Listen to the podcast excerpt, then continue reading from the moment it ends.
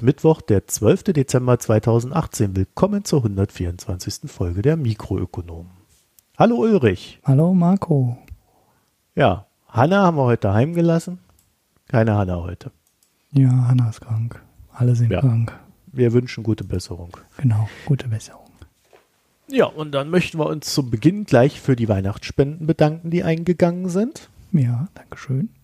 Danke, danke. Und wir möchten uns natürlich auch bei den regelmäßigen Spendern bedanken, die uns das Jahr über die Treue gehalten haben. Da sind ja einige dabei, die, die uns quasi aufrechterhalten. Wenn man das über die Zeit sieht. Also äh, da kommt ja dann auch immer einiges zusammen. Und auch dafür vielen Dank. Und dann, Ulrich, habe ich mir gedacht, äh, können wir ja heute mal so, es ist ja jetzt, ja, Jahresende. Ne? Also wir laufen ja zielstrebig auf Weihnachten zu und dann ist ja, dann ist ja gleich alles vorbei ist ja, ist ja immer eine ganz gute Zeit, um dann mal so drüber zu quatschen. Was war denn so in 2019? Aber, äh, in 2018. Aber, ähm, ja, wir machen keinen Jahresrückblick, sondern wir wollen ganz kurz über den Podcast reden. Und zwar habt ihr jetzt gemerkt, äh, die letzten Monate, dass wir, ja, mehr oder weniger drei neue Formate eingeführt haben.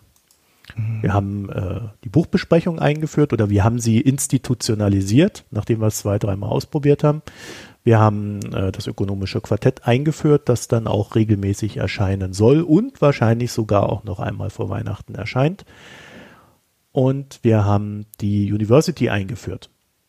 Also die, ja, eine, eine Frage, eine, eine Fragestellung, äh, nicht mehr als 30 Minuten und von einem Sachkundigen erklären lassen. So, das sind die äh, ja, drei zusätzliche Formate, mit denen wir dann mehr oder weniger auch in die Zukunft gehen wollen. Wobei wir uns natürlich auch immer überlegen können, ob wir noch was anderes hinzunehmen oder ob wir die Hauptsendung ein bisschen umgestalten. Da habe ich auch noch so ein paar Ideen. Das werden wir dann aber in der Zukunft sehen. Das wird dann alles so im Fluss oder aus dem Fluss heraus weiterentwickelt.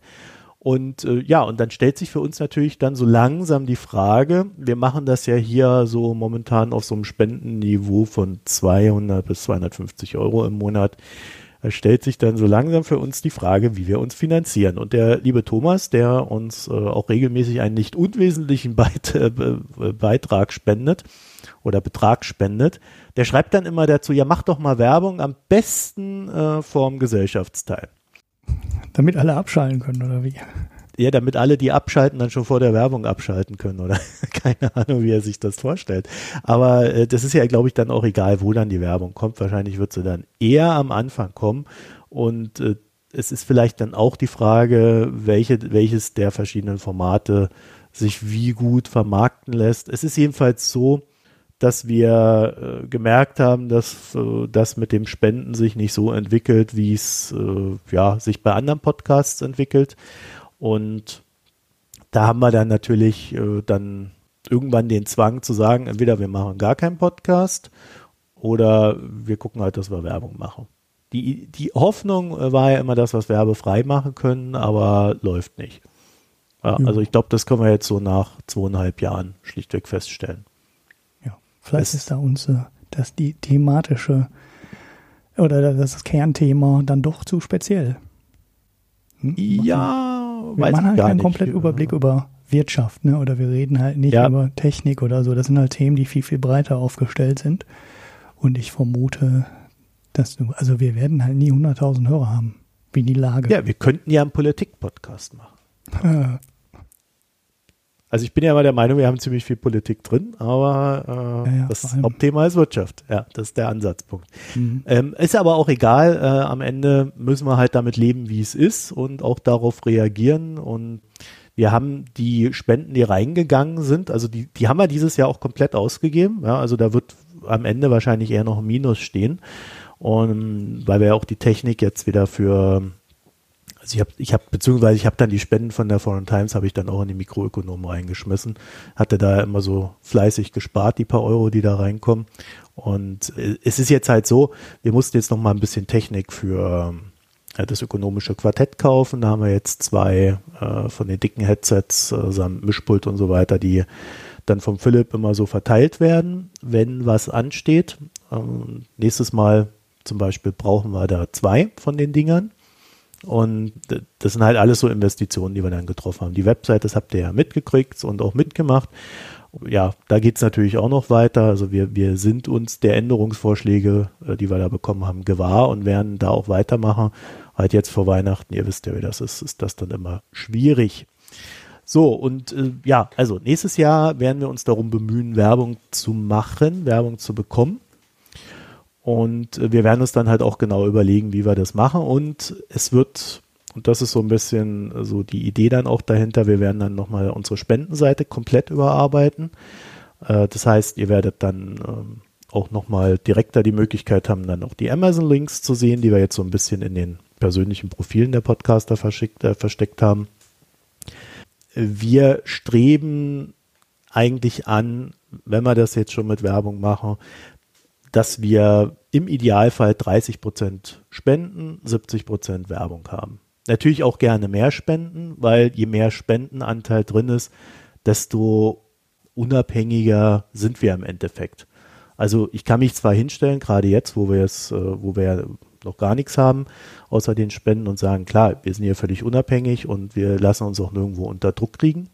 Aber die Realität ist halt, sobald irgendwo Werbung drin ist, hat man natürlich immer einen finanziellen Druck. Vor allen Dingen, wenn wir dann irgendwann in den Level kommen, wo wir sagen, ja, wir, wir machen das jetzt hier richtig professionell, äh, dann ist der Druck natürlich dann auch immer größer. Ne?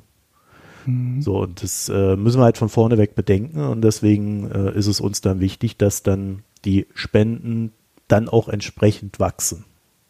Ja. Ja, wenn nicht, müssen wir uns halt wieder was anderes überlegen. Ne? Ja, wie wir damit umgehen. Und theoretisch, wie gesagt, ich kann eigentlich äh, für ich kann eigentlich für alles, was ich bisher gemacht habe, behaupten, dass ich mich nicht habe korrumpieren lassen vom Geld, aber äh, der Druck ist halt trotzdem da. Ne? Und da muss man schon ganz schön stark sein. Also das weiß ich auch. so von daher ähm, wäre es besser, wenn wir da diese 30, 70 irgendwie hinbekommen oder halt ein noch besseres Verhältnis.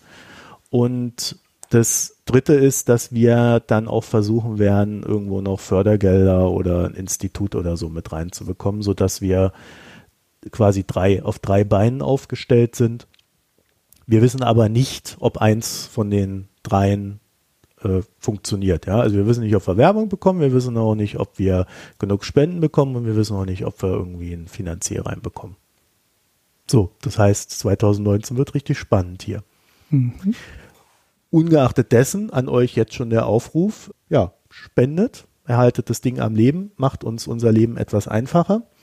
Und ja, also jede Spende gewährleistet quasi die Unabhängigkeit. Und wir wollen uns aber nicht hinstellen und sagen, wir machen den Podcast nur, wenn so und so viel Geld reinkommt. Wollen wir auch nicht. So, es kann dann aber passieren, wenn es dauerhaft nicht läuft, dass wir sagen, okay, dann ist jetzt Schluss. das, halt, das, kann ich nicht ausschließen. Ne? Du auch nicht, Ulrich, oder? Nee, kann ich auch nicht ausschließen. ja, also das gehört halt auch zur Wahrheit, auch wenn wir das nicht äh, explizit machen wollen und werden. Aber äh, äh der, der, Druck ist dann halt irgendwann, irgend, beziehungsweise irgendwann ist einfach der Aufwand zu groß dafür, dass es gar nicht funktioniert. Ne? Und momentan sind halt die Kosten gedeckt, die wir haben und das ist auch alles schön und gut. Und wir machen das auch gerne und wir werden das sicherlich auch, äh, würden das auch so noch eine Weile weitermachen, bis irgendwann ist dann mal die Reißleine drin. So, das mal zum Podcast vor Weihnachten. Müsst euch jetzt nicht emotional erpresst fühlen, sondern aber. Ja, obwohl, obwohl, fühlt euch aber eine Wunschliste, nein. Nee, die Wunschliste hilft uns ja auch nicht weiter. Stimmt, aber, hilft nur, uns aber nur Arbeit. Haben wir wieder Bücher ich, zum Lesen. Ich setze einfach Geschenke für meinen Sohn da drauf. Und, wenn dann lohnt von, sich's, oder wie? Ja, und wenn dann nichts von gekauft wird, soll ich dem ja Pech gehabt. die Hörer. Da setzt du dann irgendwie diese FIFA-Spielchen da drauf und dann so. Nein, nein, nein, nein. Der soll Oder FIFA-Coins. Also darf ich ja gar nicht sagen hier. Nee, äh, ich kann die gar nicht darauf setzen, weil dann guckt er ja selber nach. Ach so. War eine doofe Idee. Ja, verdammt. Der Ulrich, Pech gehabt. Kannst ja, ja einen Amazon-Gutschein draufsetzen. Genau, ich setze Amazon-Gutscheine drauf. Ja, ja, ich glaube schon. Aber die kann man ja auch so verschenken. Also das wäre das geringste Problem. Ja, naja. Ich dachte, dann hast du quasi das Geld für das Geschenk, was dein Sohn nicht sieht, ja, und dann kaufst du es davon. Ja, aber die Amazon-Gutscheine, den Code, der da drauf ist, den kann man auch einfach per Mail durch die Gegend schicken. Naja, gut, okay.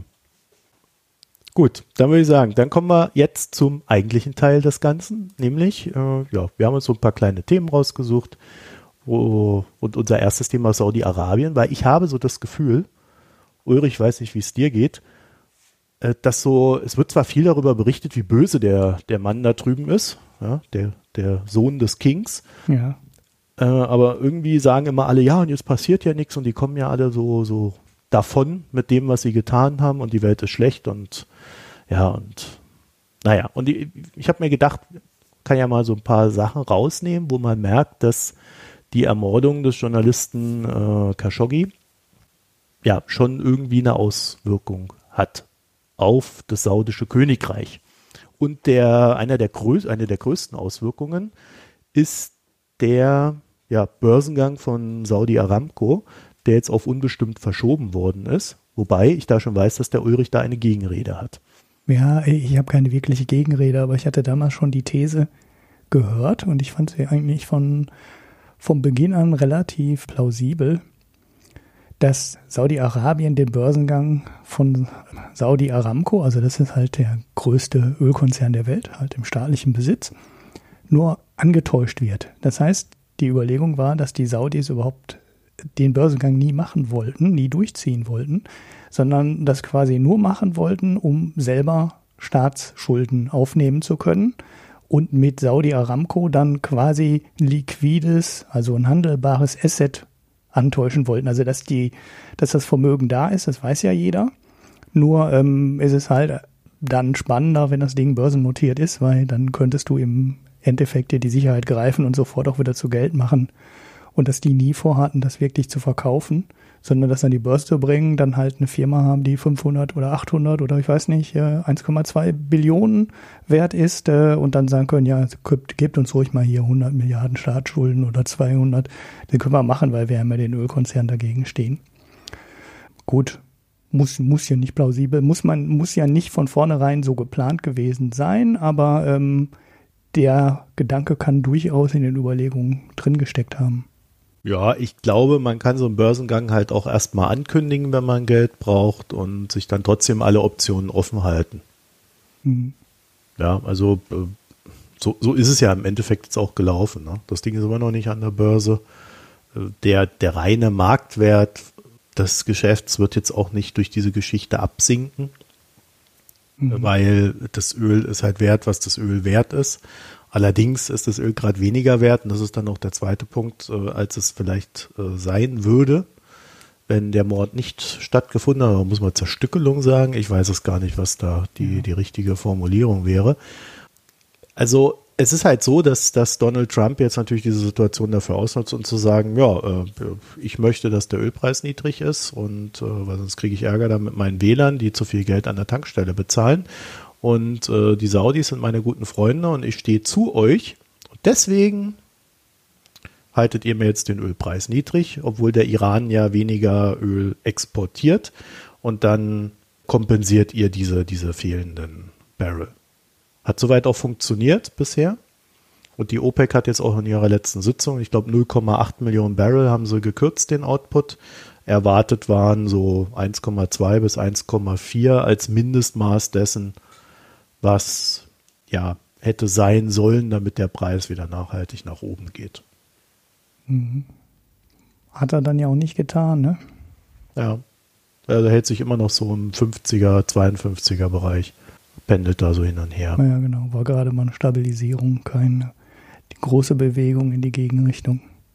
Ja. So, und ich möchte noch einen weiteren Hinweis geben. Ähm, also Zeitleser werden ja interessanterweise immer wieder damit konfrontiert, dass in der Zeit in steter Regelmäßigkeit ein Artikel auftaucht, der erklärt, was Israel gerade für eine Kooperation mit seinen arabischen Nachbarn aufbaut, um höchstwahrscheinlich dann einen Krieg gegen den Iran zu führen. Also es steht da immer wieder so drin. Und äh, das ist natürlich dann so ein zweites, so ein zweiter Aspekt, warum die Saudis äh, sich da in, in Sachen USA äh, sehr willig zeigen, weil sie halt diesen Verbündeten brauchen und irgendwie haben ja scheinbar alle da unten das Gefühl, kurz vor einem großen Krieg zu stehen. Also es könnte sein, dass dann nicht nur die Situation eskaliert, sondern dass man dann halt auch die Verbündeten braucht. Und deswegen war halt dieser Mord an Khashoggi somit ziemlich auch geopolitisch das Dämlichste, was sie hatten tun können. Nicht nur menschlich. Also gut, menschlich ist es ja eh alles zu verurteilen, aber auch strategisch war das ziemlich dämlich. Ja, so, dann ähm, gibt es noch ein paar andere Sachen, nämlich ähm, das wird immer so, ohne jetzt äh, Großprojekte zu nennen, aber es, äh, sehr viele verschiedene Investitionsprojekte in Saudi-Arabien sind momentan schlichtweg auf Eis, weil die Leute nicht wollen, dass ihr Name da auftaucht. Also in der Nähe dieses saudischen Kronprinzen. Mhm. Ja. Also die haben, die, das ist einfach ein Reputationsverlust. Hier äh, Virgin ist dabei, die hatten da ein paar Projekte, sind raus. Äh, also es ist einfach so, generell möchte man sich den Namen einfach nicht versauen. Und das finde ich schon interessant, weil es halt doch zeigt, dass auch in so einem Land, wo dann vielleicht keine direkten Konsequenzen folgen, das Ausland dann doch noch irgendwo so eine rote Linie hat, äh, wo man dann doch nicht mehr alles mitträgt. Hm. Ja. Dann gibt es noch äh, die ja, sehr Saudi-treue Saudi äh, Softbank. Sagt dir vielleicht was? Einer der größten Tech-Investoren so mhm. weltweit. Ja, ja, aus Japan. Aus Japan, genau. Die haben ja verschiedene Projekte dort laufen mit den, mit den Saudis und da können die natürlich nicht raus. Ne? Aber gut, sie kommunizieren halt, dass sie jetzt in einer schwierigen Lage sind, also stehen quasi zwischen allen Fronten. Und ja, es läuft dann halt so, dass man da die Projekte so ein bisschen verzögert, dass man das äh, quasi nicht ak akut weitertreibt. Dann werden sehr viele Projekte ver verkleinert und eins der größeren Projekte, die da verkleinert werden, ist so ein Solarprojekt. Da wollten sie irgendwie 200 Milliarden Dollar investieren zusammen. Und ja, das ist jetzt äh, wohl gekappt worden, merklich. Mhm. Und findet auch erstmal jetzt nicht unmittelbar statt.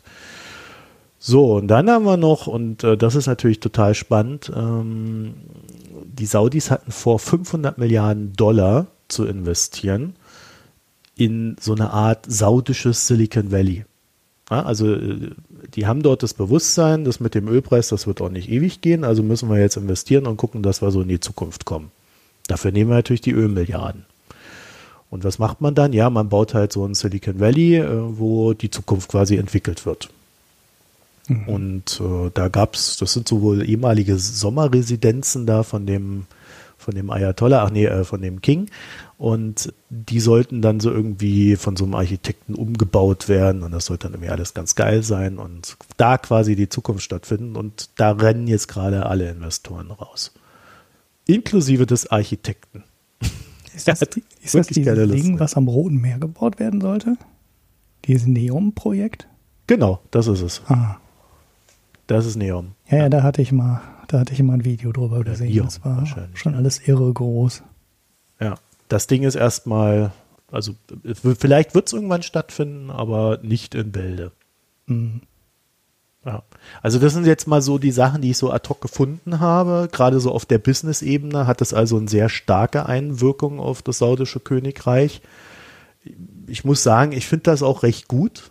Ja, auch äh, weil man da halt schon sieht, Politisch ist das eine, also dass die sich dann halt alle zurückhalten müssen in, in irgendwelchen politischen Überlegungen, aber Business hat halt nochmal eine andere Stellung und globales, global agierende Unternehmen haben dann halt auch die Möglichkeit zu sagen, okay, auf das Geld verzichten wir ähm, und halten uns ja erstmal zurück. Mhm. Vielleicht ist es Saudi-Arabien auch gar nicht so, äh, kommt es denen gar nicht so ungelegen, dass sie beim Ölpreis von 50 nicht alle Investitionen gleichzeitig vorantreiben müssen, sondern dass sich das so jetzt gerade so ein bisschen automatisch und von alleine streckt über die Zeit. Ja, wobei ja zur These gehört, dass der Ölpreis von 50 auch ihre eigene Schuld ist jetzt. Der wäre wahrscheinlich bei 60 oder 70.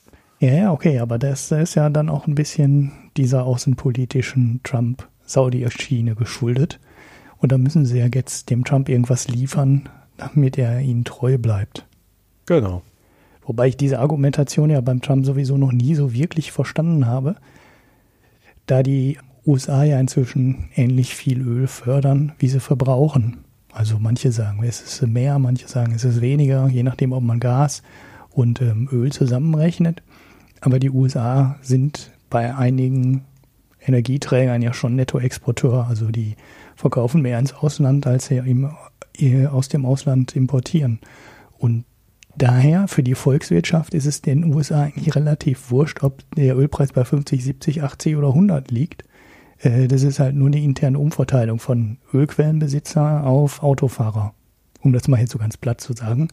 Äh, das Geld für die gesamte Volkswirtschaft in den USA ist es eigentlich relativ egal, wo der Ölpreis steht. Hm. Ja, wir haben übrigens hier, während wir die Sendung aufnehmen, äh, können wir quasi live äh, mal so ein kleines Ding hier verfolgen, äh, weil momentan wird über den Verbleib von äh, Theresa May als äh, äh, Chefin da im UK, als Premierministerin abgestimmt und die Buchmacher sagen, sie bleibt. Deswegen ist der DAX oh, auch gestiegen, weil die Buchmacher sagen, die May bleibt. So, dann werden wir jetzt mal während wir die Sendung haben, wird jetzt abgestimmt und dann werden wir quasi sehen, ob die May bleibt. Ich habe von, ich habe äh, vorhin die Liste der Nachfolger bei den Buchmachern gesehen. Da ist es mir kalt den Rücken runtergelaufen. Äh, ich habe gedacht, mein deswegen. Gott, das ist, äh, das läuft auf ein total. Also eigentlich war von vornherein klar, das muss auf ein totales Chaos hinauslaufen, weil es gibt keinen sinnvollen Kompromiss. Oder sagen wir mal so, es kann eigentlich keine Mehrheit für einen sinnvollen Kompromiss geben innerhalb äh, des Vereinigten Königreichs. Und genau so kommt es jetzt und es wird dann am Ende noch chaotischer, als man sich das am Anfang ausmalen konnte. Naja, naja aber warten wir mal ab, was, äh, ob die Buchmacher recht haben werden oder nicht. Weil das ist ja das immer das, was uns interessiert hier in der Wirtschaft. Ne? Haben die Buchmacher recht, was die Theresa macht, ist uns doch egal. Uns interessieren nur die Märkte. ja, uns interessieren nur die Märkte. Genau. Und deswegen kommen wir jetzt zum nächsten Markt, dem 5G-Markt. Da hast du einen fetten Nachklapp. Ja, den Eigentlich müsste ich, äh, Sekunde noch, eigentlich müsste ich äh, anschließend dann etwas äh, zu Huawei sagen, ne? Ja, das wird Da gibt es ja auch einige. Aber ehrlich gesagt, ich habe da zwar einiges gelesen, aber ich bin da noch nicht so ganz. Aber wir können ja mal gucken, wie weit, wie weit äh, wir kommen. Ja. Ja, ja der, der 5G-Nachklapp, der steht hier auch schon seit, glaube ich, zwei Wochen drin. Den haben wir aber nie mit reingenommen. Aber um den Deckel mal auf das Thema zu machen, machen wir das heute mal. Ja, die Ausschreibungsregeln sind jetzt fest mit 23 zu 9 äh, ist es verabschiedet und jetzt ist klar, ähm, wie die Bedingungen für die Ausschreibung sind und äh, was die Provider dann liefern müssen oder eben nicht liefern müssen. Das von mir und äh, einigen anderen Beobachtern geforderte National Roaming kommt nicht. Das heißt, die Provider müssen ihre Netze nicht für andere Provider öffnen. Ähm, sie dürfen auch nicht kooperieren. Zumindest habe ich an keiner Stelle irgendeinen Hinweis darauf gesehen. Das heißt, bei den Netzen bleibt es so, wie es bisher auch war. Jeder der Provider hat sein eigenes Netz und seine eigenen Funktürme und eine gemeinsame Nutzung dieser Funktürme gibt es nicht. Das wäre ja gerade für die Versorgung der Fläche sehr interessant gewesen. Es gibt dann so eine ganz wachsweiche Klausel, dass die Provider mit Resellern verhandeln müssen und die Bundesnetzagentur auch irgendwie Einblick in diese äh, Verhandlungen bekommt. Aber es gibt halt keine Pflicht für die Provider, die Netze zu öffnen und Reseller in die Netze reinzulassen. Das ist jetzt noch nicht so 100% endgültig, weil es gibt im Bundestag ein paar Gegenstimmen, auch aus der Union, die ja dann Einfluss auf die Regierung hat, ne, weil sie logischerweise in der Regierung sitzt. Und äh, die möchten das noch ein bisschen strenger regeln, aber bisher sieht es erstmal so aus, wie es jetzt festgegossen ist. Ja, ähm, die wirklich wichtigen Sachen haben wir nicht bekommen. Äh, was dagegen gekommen ist, das ist wahrscheinlich äh, für die Zustimmung im Bundesrat ganz hilfreich. Wir bekommen keine Flächenabdeckung von 98 Prozent der Bevölkerung. Also, wie gesagt, wichtig, 98 Prozent der Bevölkerung sind nicht annähernd 98 Prozent der Fläche, sondern deutlich darunter. Das haben wir in den alten Folgen ja schon mal dargestellt. Diese 98 Prozent der Bevölkerung werden jetzt aber nicht für Gesamtdeutschland gemessen, sondern jeweils für das Bundesland einzeln gemessen. Sprich, 98 Prozent in Nordrhein-Westfalen, aber eben auch 98 Prozent der Bevölkerung in Mecklenburg-Vorpommern. Und damit wollte man wahrscheinlich vermeiden, dass die ländlichen Bundesländer benachteiligt werden und auch dort eine vernünftige ähm, Netzversorgung aufgebaut werden. Dazu kommt noch eine Versorgung der Autobahnen und wichtigen Bundesstraßen, was auch immer jetzt wichtig heißt. Das Ziel dafür ist bis 2024. Und eigentlich sind die Regeln jetzt lascher als das, was ich gefordert hätte. Aber es liegt natürlich auch daran, dass man die Masten nicht gemeinsam nutzen darf und äh, alle ihre Infrastruktur nebeneinander aufbauen müssen und finanzieren müssen. So, nach dem Kompromiss, den man jetzt gefunden hat, kommt natürlich das Übliche. Alle, die das Netz ähm, nutzen wollen, sagen, ah, viel zu wenig, viel zu wenig Fläche, wir brauchen da mehr und das muss schneller gehen. Und die Autofahrer sagen, äh, die Autofirmen sagen, wir brauchen für autonomes Fahren äh, eine viel bessere Versorgung der Fläche. Und die Provider sagen natürlich die ganz andere Schiene, das ist viel zu streng, äh, das kostet uns viel zu viel Geld. Äh, möglicherweise klagen wir dagegen, das hat der Vodafone Deutschland-Chef sogar gesagt. Ähm, ob es dazu kommt, werden wir mal sehen. Ich kann es mir nicht vorstellen, weil vor der Versteigerung jetzt noch eine Klage einzureichen, ist, glaube ich, nicht wirklich hilfreich. Bitkom, der IT-Branchenverband, hat sich auch ähm, negativ geäußert, was mich ein bisschen überrascht, weil eigentlich äh, müsste die IT-Branche ja überwiegend ähm, Nutzer des Netzes sein und nicht, also davon profitieren, dass es breit und schnell ausgebaut wird. Aber ja, die waren dagegen. Gut, man muss sagen, die Provider sind, glaube ich, auch Mitglied in Bitkom. Von daher vielleicht nicht ganz unverständlich. Man muss an der Stelle aber auch nochmal sagen, so ganz falsch ist die Kritik halt nicht. Ähm, da muss man jetzt so technisch ein bisschen was zu erklären. Je höher eine Frequenz, eine Funkfrequenz ist, desto mehr Daten kriegst du da reingequetscht. Das ist erstmal ein einfacher physikalischer Zusammenhang. Und äh, der Nachteil der Geschichte ist, je höher die Frequenz ist, desto stärker wird die Frequenz gedämpft. Sprich, die Funkzelle wird immer kleiner. Und äh, die Wände filtern zum Beispiel auch mehr dann davon, äh, dann davon weg. Und das führt dann dazu, dass du in den zwei LTE-Bändern, äh, in den zwei 5G-Bändern, die ausgeschrieben wurden, also 3,6 Gigahertz Band ist eins und dann gibt's noch eins so rund um die 2 Gigahertz.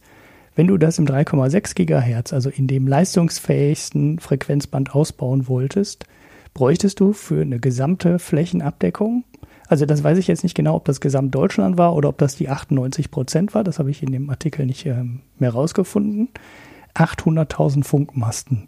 So, die Zahl sagt natürlich jetzt keinem was, weil ne, keiner weiß, wie viele Funkmasten in Deutschland stehen. Bisher für das 4G-Netz sind es ungefähr 60.000. Das heißt, das ist Faktor 13 ungefähr, die man mehr braucht an Funkmasten. Jetzt gibt es zwar auch noch ein weiteres Frequenzband rund um 2 Gigahertz, da ist es dann nicht ganz so schlimm. Äh, und diese Frequenzbänder werden auch erst später frei. Dafür würde man dann weniger Masten brauchen, aber wir brauchen trotzdem für ein leistungsfähiges 5G-Netzwerk deutlich mehr Masten, als wir für das 4G-Netz brauchen. Ich meine, ist ja irgendwo auch logisch, so ähm, Bandbreite und Nutzung und das Ganze, das fällt halt als nicht vom Himmel.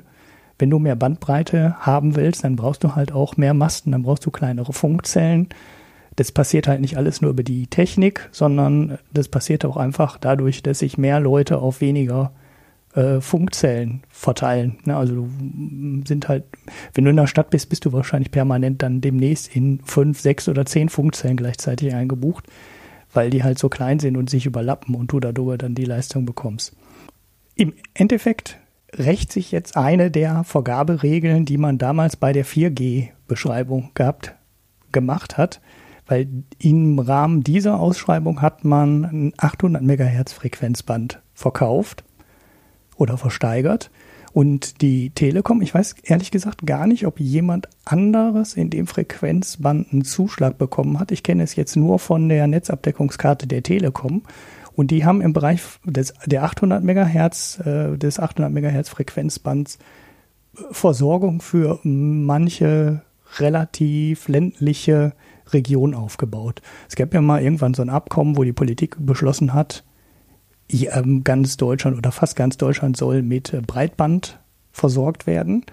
Das war in der damaligen Definition ein Mbit pro Sekunde. Und da haben, und in, für diese Abdeckung sind, ist dann zumindest die Telekom hingegangen und hat in dem 800 Megahertz Frequenzband äh, Funkmasten aufgebaut und damit ländliche Regionen versorgt. Der Vorteil, also man, die, diese Funkzellen wurde damals vorher gesagt, können bis zu 50 Kilometer Durchmesser haben. Also da deckst du halt mit, mit einem Funkmast schon relativ viel ab.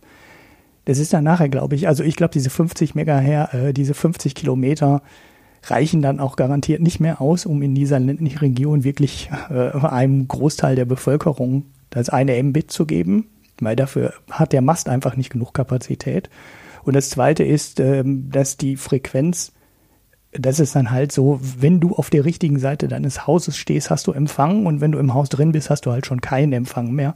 Ich glaube nicht, dass du wirklich in dem 50 Kilometer Durchmesser eines Funkmasts eine komplette, vernünftige Inhouse- und äh, Outdoor-Versorgung haben kannst. Dafür wirst du doch ein paar Masten mehr brauchen. Naja, ist aber auch egal. Man sieht auf jeden Fall schon, dass die, die ähm, Zellen deutlich größer sind. Wenn man aber mal auf die Netzabdeckungskarte der Telekom geht, ich weiß nicht, ob man das heute noch einzeln sehen kann. Früher konnte man diese 800 Megahertz ähm, Zellen einzeln sehen. Sieht man, dass es nur gar nicht so häufig benutzt wurde, wie es damals angepriesen wurde. Also die Telekom hat das halt relativ stark lobbyiert dafür, da Frequenzbänder zu kriegen und hat eben auch gesagt, darüber können wir die Breitbandversorgung sicherstellen. In der Praxis ist da aber, glaube ich, relativ wenig passiert. Und wenn man jetzt diese 4G 800 Megahertz Bänder vergleicht und anschaut, mit wie vielen Masten man dann ähm, eine Flächenabdeckung in Deutschland hinbekommen könnte, und wenn man sich anschaut, wie viele Masten man dafür im 5G-Netz bräuchte, ist es natürlich schon ziemlich irre, das jetzt mit dem 5G-Netz zu machen, weil wir brauchen da wirklich viel, viel mehr Masten und wir versorgen dann Regionen mit Bandbreite und mit Internet, die in dir, innerhalb dieser Region gar keiner benutzt. Und das ist eigentlich, was mich so ein bisschen wundert oder was mich so ein bisschen ärgert an der ganzen Geschichte. Warum haben wir bei der 5G-Ausschreibung jetzt, jetzt nicht gesagt, äh, ihr könnt die Frequenz auch im 4G-Netz ähm, abdecken. So, es geht jetzt. Ja, äh, es ja. soll ja 2021 eine weitere Versteigerung äh, von diesen Flächenfrequenzen geben. Ja, aber dann 5G oder 4G? 5G. Ja, ja. Ähm, das sind dann diese 2 Gigahertz Frequenzbänder. So, und da, da ist dann natürlich jetzt wirklich die Frage, wenn du jetzt eine Versteigerung machst für die Kurzgeschichten, also für diese äh, 3,6 sind das. Ja, dann, dann lohnt sich das jetzt dann irgendwie, äh, ist das jetzt der große Wurf oder führt das nicht eh dazu, dass dann jetzt die, die eigentlichen Investitionen dann erst äh, nach der Versteigerung 2021 gemacht werden, weil sich das ja viel besser rentiert? Das kann, das ist, das kann sicherlich passieren. Das wird jetzt wahrscheinlich für die Städte erst gebaut werden und dann kommt die Ergänzung fürs Land. Und äh, dann ist natürlich die Frage, hat die Regulierungsbehörde da jetzt wieder drauf Rücksicht genommen, dass es ja dann eh 2021 alles wieder anders ist und dann 2021 vielleicht bessere Regeln, weil es sich dann wieder besser abdecken lässt und so weiter und so fort. Also ich blick bei dem Thema noch nicht so ganz durch, muss hm. ich sagen, was da jetzt äh, wirklich Sache ist. Ich habe leider die Zahl nicht gefunden, wie viele Masten man in Deutschland bräuchte, um im 2 Gigahertz Netz eine komplette Abdeckung hinzubekommen. Es, mich ärgert es halt nur, dass wir, also die Diskussion ist ja schon älter und wir, ich verfolge das ja auch schon lange und ärgere mich immer darüber, dass Deutschland an der Stelle so rückständig ist. Und ich kann nur sagen, wir haben es eigentlich, den großen Fehler haben wir bei der Versteigerung von 4G gemacht, weil das wäre im 800 Megahertz Band das Netz gewesen, mit dem man die Fläche hätte versorgen können. Und das auch eben zu vertretbaren Kosten und mit vertretbarer Leistung. Wenn dann jetzt heute die Politiker sagen, wir brauchen kein 5G an jeder Milchkanne, ja, das stimmt. Ne? Aber de facto haben wir heute an vielen Milchkannen überhaupt kein Internet. Und mit 4G hätten wir halt Internet da haben können. Und das hätte für sehr, sehr viele Anwendungen ausgereicht. Ne, es wird jetzt halt viel gesagt, wir brauchen das für ein autonomes, fürs autonome Fahren, was ich immer denke, wofür beim autonomen Fahren? Ich meine, es steckt im Begriff autonom drin, dass es autonom ist. Ne? Und äh, das Ding sollte nicht permanent im Mobilfunknetz äh, eingebucht sein und ich sehe überhaupt gar nicht, warum das an der Stelle gebraucht wird.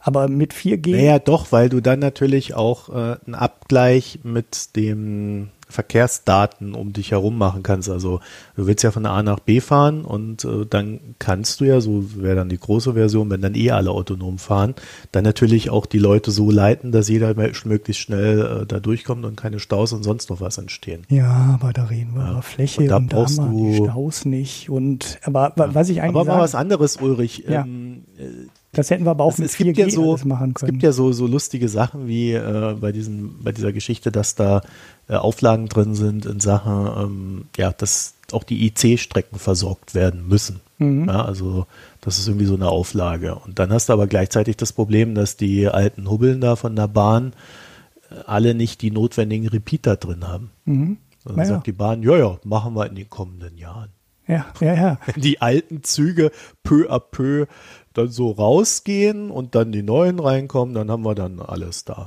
Ja, und dann, da sehe ich ja jetzt auch schon, ne, die haben die Verpflichtung, da diese Masten dahin zu bauen. Und äh, ich fahre dann in dem ICE und äh, oder in dem IC, Entschuldigung, nicht ICE, IC und und habe keine Verbindung. Und wir wissen ja, wie lange das bei der Deutschen Bahn dauert, ehe die da mal die alten Dinger da raus hat. ja. Also ja, das, das sind alles so. Sachen, wo, wo man sich halt schon auch fragen kann, wie sinnhaft ist das? Ne? Ja, die, die fragen sich, die brauchen wahrscheinlich dann drei Jahre wieder für die erste Version, um die einzubauen, um dann drei Jahre später festzustellen, Mist, das Zeug funktioniert gar nicht.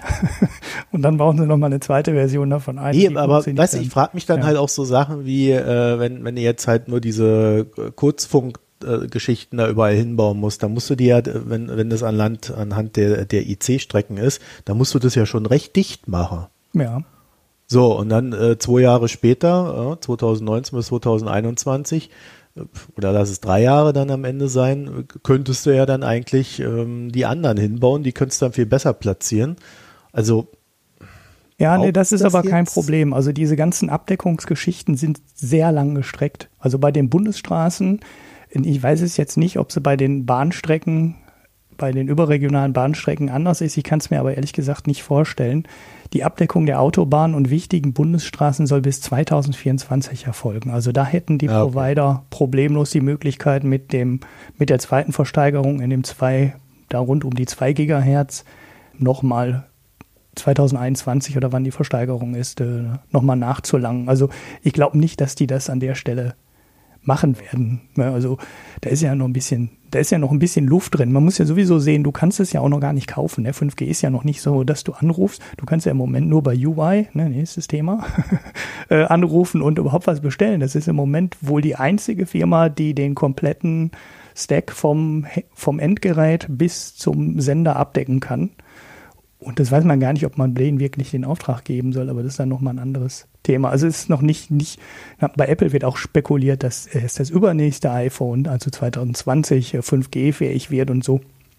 Ich gehe nicht davon aus, dass die jetzt, wenn die im nächsten Frühjahr irgendwann den Zuschlag kriegen, die im Sommer anfangen werden, wie Wildmasten aufzubauen. Das, das wird ganz lange dauern. Und das ist ja auch eins der Probleme, dass sich das alles noch ganz schön zieht. Ne? Also Autobahnen und wichtige Bundesstraßen bis 2024, das ist echt, das ist echt noch lange.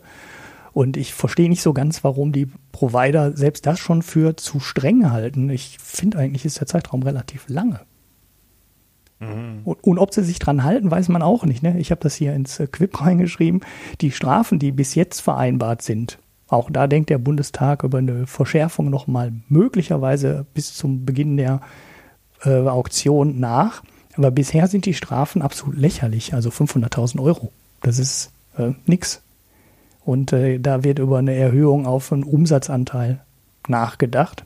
Wird man sehen, ob der Bundestag da noch was beschließt oder ob das jetzt wieder nur ähm, behauptet wurde nach den Verhandlungen, ja, ja, wir machen hier und da drehen wir noch nach und dann schläft das nachher wieder ein und die ändern dann doch nichts. Ich finde es auch ehrlich gesagt ein bisschen komisch, jetzt zu sagen, wir haben die Auktionsregeln festgelegt und dann melden sich nachher direkt die Politiker und sagen, ja, da müssen wir an der einen oder anderen Stelle müssen wir dann doch nochmal nachregeln. Das finde ich ein bisschen komisch. Sollte man ja eigentlich vorher alles regeln in einem Schlag. Ne? ja, äh, aber du weißt ja, wie Politik ist. Die ist ja, Ja. immer nicht so effizient, wie wir uns das als Bürger schlichtweg wünschen würden. Ja, Aber die Merkel macht das dann immer so, wie heute in ihrer Rede oder in ihrer Fragerunde, der sie sich stellen musste. Dann, dann fragt dann einer oder einer hat dann gefragt, ja, Frau Merkel, äh, schreiten Sie denn da überhaupt, ich weiß gar nicht mehr, das Thema ist auch egal, schreiten Sie denn da überhaupt ordentlich voran und tun alles, was notwendig ist. Und dann stellt sich dann die Merkel hin und sagt, ja, also wir haben das gemacht und das gemacht und jenes gemacht und dieses gemacht. Wissen Sie, wenn ich jetzt nicht mehr als eine Minute Zeit hätte, in der ich ja nur 0,5 Prozent dessen, was ich gemacht habe, alles äh, aufzählen kann, dann würde ich Ihnen noch viel mehr erzählen. Jedenfalls haben wir sehr viel gemacht und getan. Und dann denke ich mir so, ja, ihr macht sehr viel und ist auch alles schön und gut, aber mit diesen Trippelschrittchen, wo eigentlich immer nichts gelöst wird, sondern immer nur so das eine kleine Problem gelöst wird und dann kommt das nächste kleine Problemchen, was man löst, statt dass man einfach mal hingeht und irgendwas macht, was gescheit ist. Ja, dann kann ich halt immer aufzählen, wie viel ich mache. Ne? Mhm. Naja, aber gut. Große Wurf ähm, fehlt oft, ja. Ja, und, und so so erinnert mich das hier auch wieder. Statt dass man es einmal gescheit macht, kommt halt ständig dies und dann wieder das. Und, und da gibt es bestimmt auch immer ganz tolle Gründe, warum das so ist. Hm. Naja. Kommen wir mal äh, zu dem Huawei-Thema, was gar nicht auf unserer Liste steht, aber Lass mich noch einen Punkt zu der, zu der noch Punkt. Versteigerung. Ja, der letzte da, weil das so ein, so ein, so ein äh, Pet-Peeve ist von mir. Wir bauen ja jetzt ganz viele Masten in Deutschland auf. Ne, überall. Also auch drei nebeneinander. Das Land von, der Masten. Von, genau, von, äh, von drei unterschiedlichen ähm, Anbietern. Und wir verlegen zu den Masten definitiv Glasfaser, weil die Leistung, die jede Funkzelle bringt in 5G so hoch ist, dass ein Kupferkabel nicht reicht. Das äh, wäre auch viel zu teuer. Ne? Also da wird jetzt Glasfaser hingelegt. Könnte man die nicht für andere Dinge auch benutzen? Genau. Und das ist, das hatte ich hier auch schon mal, glaube ich, im Podcast gesagt haben wir da irgendwas geregelt, was die gemeinsame Nutzung dieser Glasfaser anlegt, äh, angeht? Weil wir haben ja im ländlichen Raum das große Problem, dass wir da keine Infrastruktur liegen haben, um dort schnelles Internet zu machen. Jetzt kann man sagen, okay, dann stellt man Mobilfunkmast dahin und dann könnte ja alles schnelles äh, Mobilfunk haben. Nur wir legen da wir legen da Glasfaser hin. Warum können wir nicht die Dörfer und die kleinen Siedlungen dazu bringen, sich direkt an diese Glasfaserleitung zu hängen, die ja dann sowieso verlegt werden? Oder werden da Leerrohre verlegt? Äh, die, da gibt es ja jetzt so Regeln. Wenn du jetzt ähm, Straßenbaumaßnahmen durchführst oder Kabel verlegst, dann, ich weiß nicht, ob das irgendwo zentral erfasst wird, aber ich glaube, das muss gemeldet werden. Und dann kannst du als Provider sofort in diese Baumaßnahme, wenn da einer den Straßenrand aufreißt, dein Kabel mit reinwerfen. Das läuft wohl in der Praxis ziemlich chaotisch ab und nicht so, wie man sich als Ausländer Deutschland eigentlich vorstellen würde, ne, wo es dann so ein internationales, Melde, äh, so, ein, so ein gemeinsames Meldeportal für Baumaßnahmen gibt und dann kann man sagen, ja, da würde ich gerne auch noch mein Kabel reinlegen, weil da habe ich noch keins. Das läuft wohl in der Praxis ziemlich chaotisch ab. Aber immerhin ist es so, dass du bei Baumaßnahmen inzwischen dein Kabel reinwerfen kannst, ohne dass du selber die Baumaßnahme durchführen musst. Und da frage ich mich jetzt gerade, haben wir jetzt im Aufbau dieses Glasfasernetzes, was ja jetzt potenziell dreimal in Deutschland durch die Länder gezogen wird, irgendwie ähm, geregelt, was mit den Glasfasern da drin passiert und dürften da andere Leute, also auch fürs Festnetz, an dieses Glasfaser dran oder wenn der Leerrohre gelegt, durch die andere auch ihre Kabel durchziehen können. Ich habe da nichts zu gefunden. Ich fände das natürlich extrem sinnvoll, wenn das irgendwie genutzt werden könnte für alle und auch für Festnetzprovider oder auch für Kabel-TV-Anbieter. Ne, warum sollen die das Leerrohr nicht benutzen können? Ist mir shit egal, wer in so ein Leerrohr, wenn das da einmal liegt, sein Kabel noch mit reinwirft. Aber ich habe da nicht so gefunden, dass da irgendwas mit gemeinsamer Nutzung der Kabel, der Infrastruktur dann angedacht ist oder geregelt ist, wie es so in Schweden ja ist. Ne? Schweden ist es so, da liegt das Kabel ja. und da darf jeder dran. Ja, ich würde ja jetzt so ad hoc sagen, ja gut, wenn da Kabel verlegt werden, dann sollen doch da alle gleich ihr Kabel reinschmeißen und äh, gut ist. Und dann haben wir als Endkunden da auch was davon. Aber und vor allen Dingen haben wir dann auch alle Glasfaser, ne? Weil wenn da Glasfaser ist, was, was soll man da mit dem anderen Scheiß? Ja, genau. Das wäre eigentlich. Aber das toll. sind ja immer nur so spinnerte Ideen, die ich da so habe in meinem Kopf. Ja, du bist ja Kommunist. da kommt ja nichts mehr raus. Äh, zumindest nicht politisch. Naja, gucken wir mal, was draus wird. Also dazu habe ich übrigens noch gar nichts gelesen. Nee, ich auch nicht. Ja, muss ich einfach so sagen.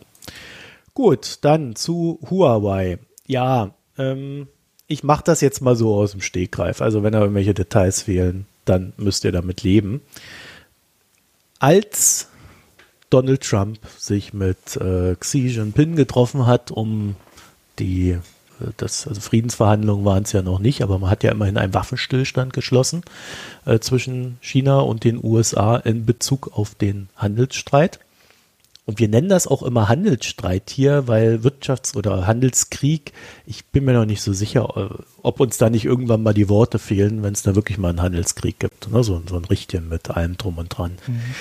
Ähm, jedenfalls, während die sich da so äh, zusammen wieder angenähert haben, wurde die Finanzchefin, also Finanzvorstand, CFO von Huawei in Kanada festgesetzt, auf Ersuchen der US-Behörden.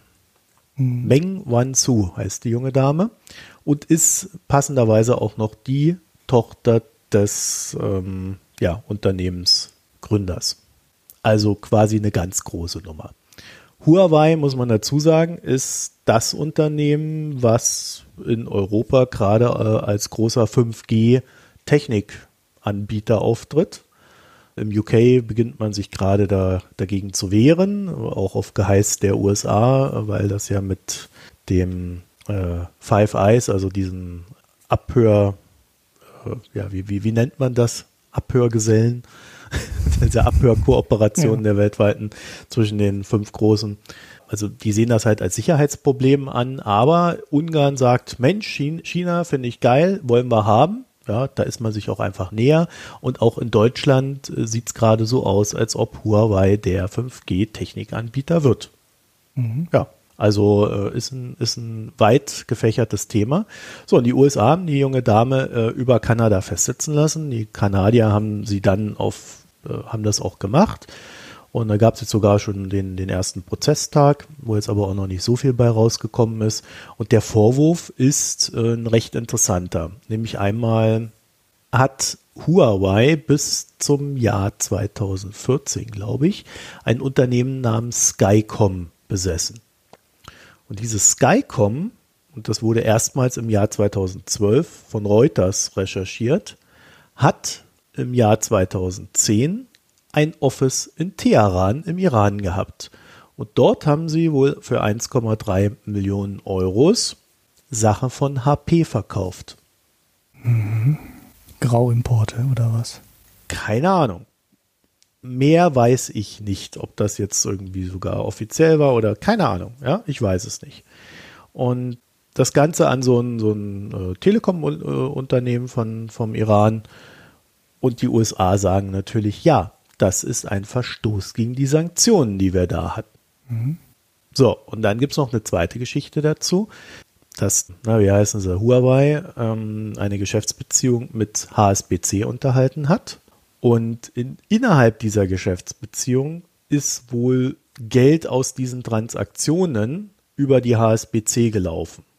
Und es könnte sein, dass Huawei nicht gesagt hat, dass das Geld aus dem Iran kommt oder dass es da irgendwelche Verbindungen gibt. Und da ist dann der zweite Vorwurf, ja, Bankbetrug. Also ne, Geldwäsche und so weiter, was da alles so dahinter steht. Also das ist, wenn du das so aus, wenn du dir wenn du erstmal so drauf guckst, schon recht groß, was die da so vorwerfen. Und China hat natürlich sofort reagiert, ist eine Schweinerei, das ist alles äh, konstruiert und die USA wollen uns erpressen. Und Kanada hat jetzt sofort die Frau freizulassen, sonst werden sie unsere Faust spüren. Da hat dann so, so ein Kanadier hat dann so rausgehauen, ja, also wir haben einen unabhängigen Rechtsstaat und äh, der untersucht das jetzt und das sind halt so Sachen, auf die man sich einstellen muss. Äh, wenn Kanada, äh, wenn, wenn man Geschäften mit Chinesen macht, dann sind die halt wütend, wenn dann der Rechtsstaat kommt. Und, äh, ja, dann werden halt die die Handelstätigkeit mit China wird dann halt ein Stück zurückgehen in naher Zukunft. Mhm. Also die sind so richtig gleich zurückgeschossen. Ne? Ja, jetzt ist natürlich die Frage, was ist da dran? Und wir wissen das natürlich nicht. Äh, es gibt da sehr viel Detailinformationen, bei denen man dann immer so sich so fragen kann, ja, ist das jetzt wichtig, ist es nicht wichtig? Also im Großen und Ganzen steht und äh, die, der große Vorwurf, der da halt läuft, ist, ähm, das wird jetzt benutzt, um uns im Handelskrieg, also uns China im Handelskrieg äh, zu erpressen. Mhm. Ist ja, das denn jetzt ähm, hm? Wichtig gewesen in dem Ablauf, dass da irgendwelche Produkte von HP beteiligt waren? Also HP ist ja amerikanisch. Oder? Ja, ja, genau. Das ist wichtig, dass es amerikanische Produkte dabei waren. Ja, weil ich überlege gerade, ähm, zurück an diesen ZTE-Fall. Das ist ja noch gar nicht so lange her. Das ist ja ein anderer chinesischer ja. Handybauer. Mhm. Und da hat die USA ja auch Sanktionen verhängt, weil ZTE, aber da ging es, glaube ich, ja doch, im Endeffekt ja schon. Ich versuche gerade den Fall zu rekonstruieren. Weil da ging es nämlich auch darum, dass die USA, also US-Hersteller, ZTE Bauteile verkauft haben und ZTE aus diesen Bauteilen Handys hergestellt hat oder mit diesen Bauteilen Handys hergestellt hat und die im Iran verkauft hat. Und dann hat ZTE ja auch eine Strafe, dass sie die Sanktionen dann spüren müssen. Naja gut, dann ist es ja im Endeffekt fast das Gleiche, weil es waren ja auch Bauteile von US-Herstellern betroffen. Also im Endeffekt ist der Fall ja dann genauso gewesen. Es ist natürlich total krass, weil wenn du da so ein, weißt du, wenn die jetzt ein Handy in die USA verkaufen würden aus China, dann kannst du eigentlich davon ausgehen, dass irgendein US-Patent davon betroffen ist. Ne? Mhm. Das heißt, also so, so Sanktionen, die sind da schon recht, recht umfangreich. Wenn du dann allerdings mal im Iran guckst, was die da so alle für Handys haben, vom iPhone bis zum Huawei-Gerät, ja, dann fragt man sich halt auch, wie das zustande kommt. Dann habe ich ja mal Urlaub im, Ira äh, im Iran gemacht, äh, Urlaub im Oman gemacht und da hat man mir das erklärt, wie das zustande kommt. Nämlich, äh, die Sachen werden alle in den, im Oman eingekauft und dann schippern halt nachts ein paar Boote darüber. ja, das ist ja, ja. Sehr ein paar Meter.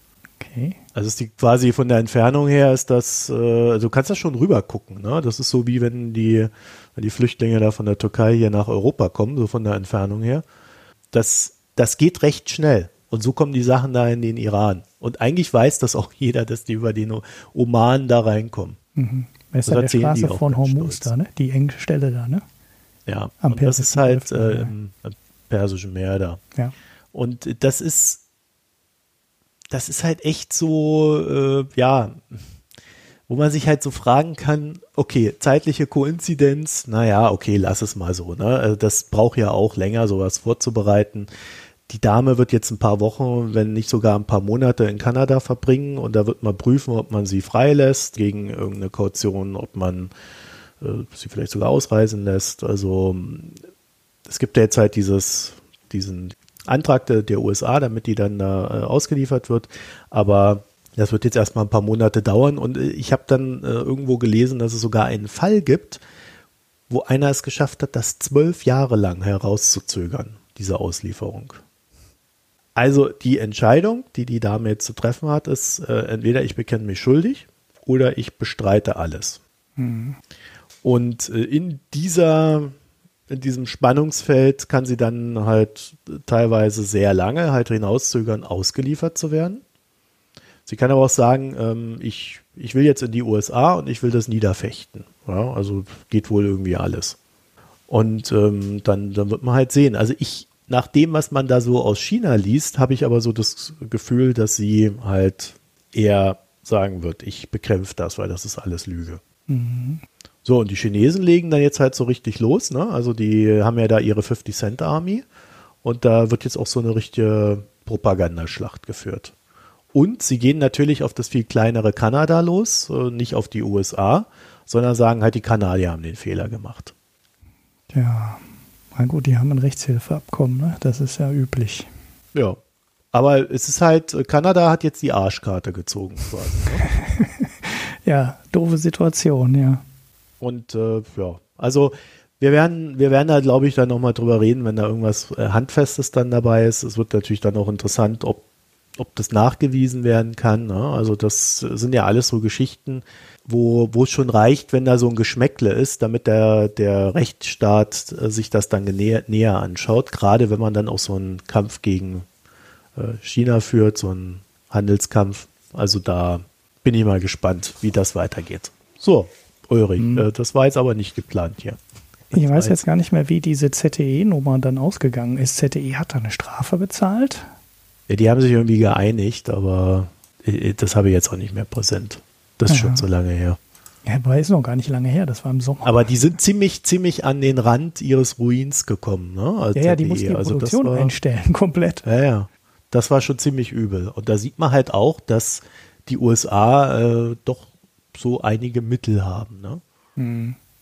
Ja. Aber ich habe noch ein China-Thema, Ulrich. Ja, wird, wird auf jeden Fall äh, interessant. Vor allem, weil die Chinesen ja auch planen, sich komplett unabhängig zu machen, ne? dieses China First.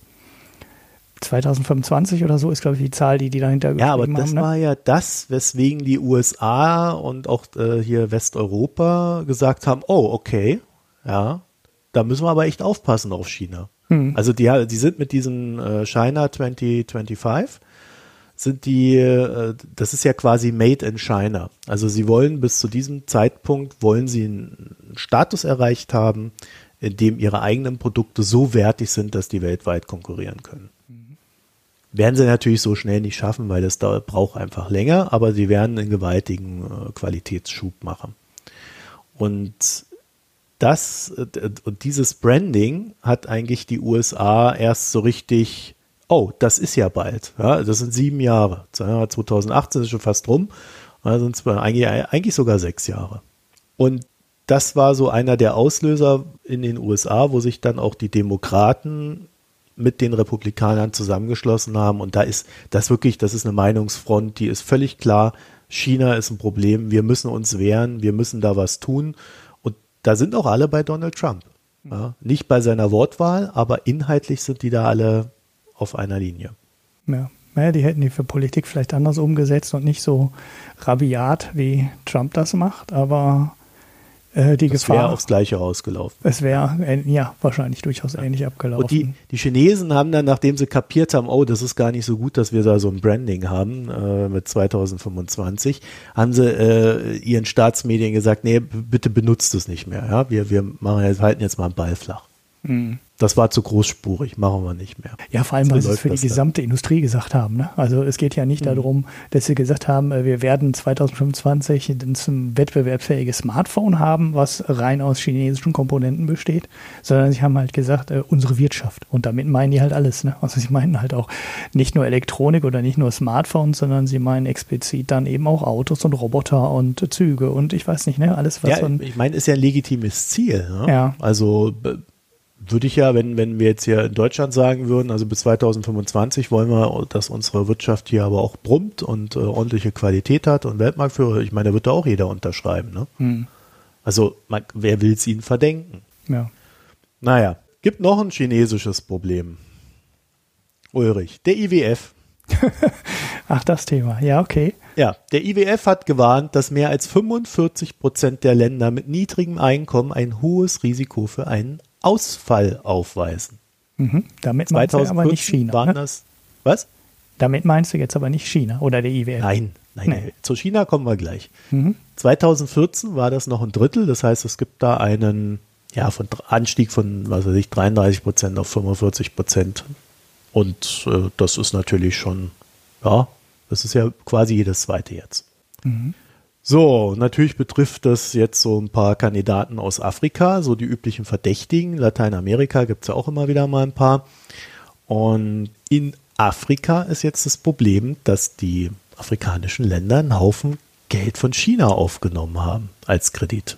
Mhm, naja. Um dort ihre Infrastruktur ans Laufen zu bringen, im Gegenzug dann noch irgendwelche Rohstoffe zu liefern oder irgendwelche Eisenbahnschienen da durchzubauen und so weiter und so fort und man weiß nicht genau, wie viel. Ja. Und jetzt kommen wir auch gleich wieder zum Handelsstreit, äh, weil äh, dieses Geld hat meistens nicht der chinesische Staat gegeben, sondern ähm, ja, das hat haben die Staatsbetriebe gegeben. Das heißt, es gibt da wenig offizielle Zahlen, mit denen man arbeiten kann. Es gibt eine Schätzung, 143 Milliarden sind da geflossen. Ja, das ist ja in China sehr üblich, dass die Staatskonzerne Kredite vergeben. Also es passiert nicht nur ins Ausland, sondern halt auch intern was die Beurteilung der möglichen Kreditblase innerhalb von Chinas auch fast unmöglich macht. Da weiß halt auch keiner, wie groß ist eigentlich das gesamte Volumen, was an Krediten daraus steht.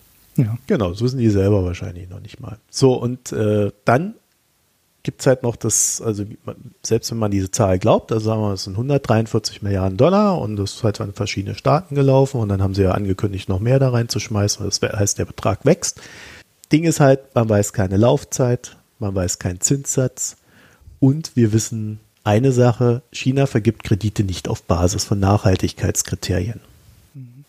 Also da, das muss nicht unbedingt sein, dass das Geld, äh, also dass man sicher weiß, das Geld wird zurückgezahlt, sondern es ist definitiv so, dass die geben halt Geld, wenn es ihrer geostrategischen Planung passt. Ja, da muss eine Eisenbahn gebaut werden, damit dann von A nach B die Rohstoffe daraus gekarrt werden können. Ja, da, hier, habt das Geld. Baut es bitte davon. Als Kredit, die kriegen ihre Rohstoffe und dann sagt der Staat dann auf einmal, ja, ich kann meinen Kredit nicht mehr bezahlen, äh, die ich hier habe. Hallo IWF, ähm, ich hätte gern Hilfe. So, und der IWF, ja. ja, der IWF, der ist ja, also der gehört ja nicht China, ne? nee. Sondern der IWF, da haben die USA einen sehr großen Anteil, eine Sperrminorität von, ach, wie viel haben denn die USA? Das habe ich jetzt hier nicht dazu geschrieben. 5 Prozent. Da, da steht 16,52 Prozent. Und was man wissen muss, alle Entscheidungen im IWF müssen mit einer Mehrheit von 85 Prozent getroffen werden. Das heißt, wenn die USA sagen, wollen wir nicht, gibt es das nicht. Mhm. So, ebenfalls eine Sperrminorität hat, und das wusste ich bis äh, zu dieser Recherche hier auch nicht, äh, ist die EU.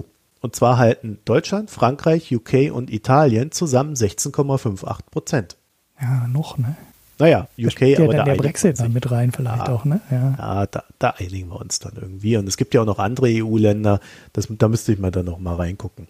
So, China hingegen hat einen Anteil von 6,09 Prozent. Das heißt, sie haben keine Sperrminorität. Ja, und die USA sagen jetzt natürlich, wir haben ein Problem hier mit China im Handelsbereich und äh, die bauen da ihre komische Seidenstraße und klauen uns die ganzen Rohstoffe da in Afrika. Ja, wir wären doch bescheuert, wenn wir unseren IWF jetzt dazu benutzen würden, diesen Ländern zu helfen. Damit sie China und jetzt müssen die Länder eigentlich, ja.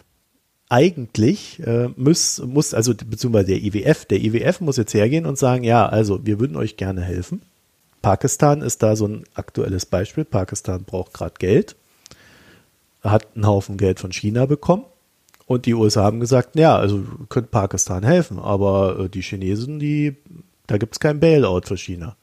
Ja, so, jetzt weiß natürlich keiner, wie viel Geld ist da irgendwie bei von Chinesen und was können wir da machen und, und wie regeln wir das so. Und jetzt hat der IWF so ein richtig anspruchsvolles Problem vor sich, das er irgendwie lösen muss. Wie er das löst, weiß ich nicht. Ich wollte euch nur darüber informieren, dass es dieses Problem gibt.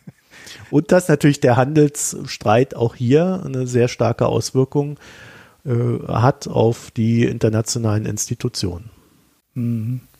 Ja, das war noch schön, als der Westen der große Kreditgeber war, ne? Weil da gehörte einem der IWF und man hatte selber die Kredite gegeben und dann hat man sich halt selber äh, rausgebailt.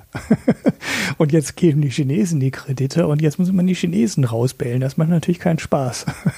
nee, macht man ja auch nicht. Also ja. hm. würden die USA nicht zustimmen. Ja muss ich sagen, verstehe ich auch. Und die USA äh, und, und China hat ja seinen, seinen eigenen äh, Fonds mittlerweile der so ein bisschen in Richtung IWF geht. Da muss man aber zu sagen, das läuft eher schlecht als recht bisher. Also ich glaube, die sind da noch eher am Kompetenzaufbau. Das wäre so die freundliche Sichtweise. An dem ist aber Deutschland auch beteiligt. Ja, äh, entgegen des Drucks der USA. Aber da hat die Merkel gesagt, nö, da beteiligen wir uns auch dran. Macht ja auch Sinn, weil dann haben wir auch einen Einfluss. Mhm. So, das heißt also, die Alternative ist dann, wenn der IWF es nicht macht, und deswegen ist es nicht so einfach zu sagen, wir machen keinen Bailout, weil dann hat man auch keinen Griff auf die, auf die Staaten, keinen Zugriff, weil dann könnten ja theoretisch die Chinesen hergehen und sagen, wir machen den Bailout. Ja. Ist dann halt die Frage, ob es da dann auch eine Neuverteilung gibt. Also ist dann quasi China für seinen eigenen Mist zuständig. Hm. Was ja konsequent wäre. Ne? Ja, ja, ja, ja. Ach, war das schön, als die Welt noch so schön unilateral war. da war es so. Bilateral ist doch auch schön, da haben wir mehr zu tun. So mit dem, äh, mit dem IWF, der hatte dann zwar ein I im Namen äh, und war total international, aber eigentlich hat dann doch der Westen den Haupteinfluss gehabt und die Spielregeln bestimmt. Ja, jetzt wird es schwieriger, ja.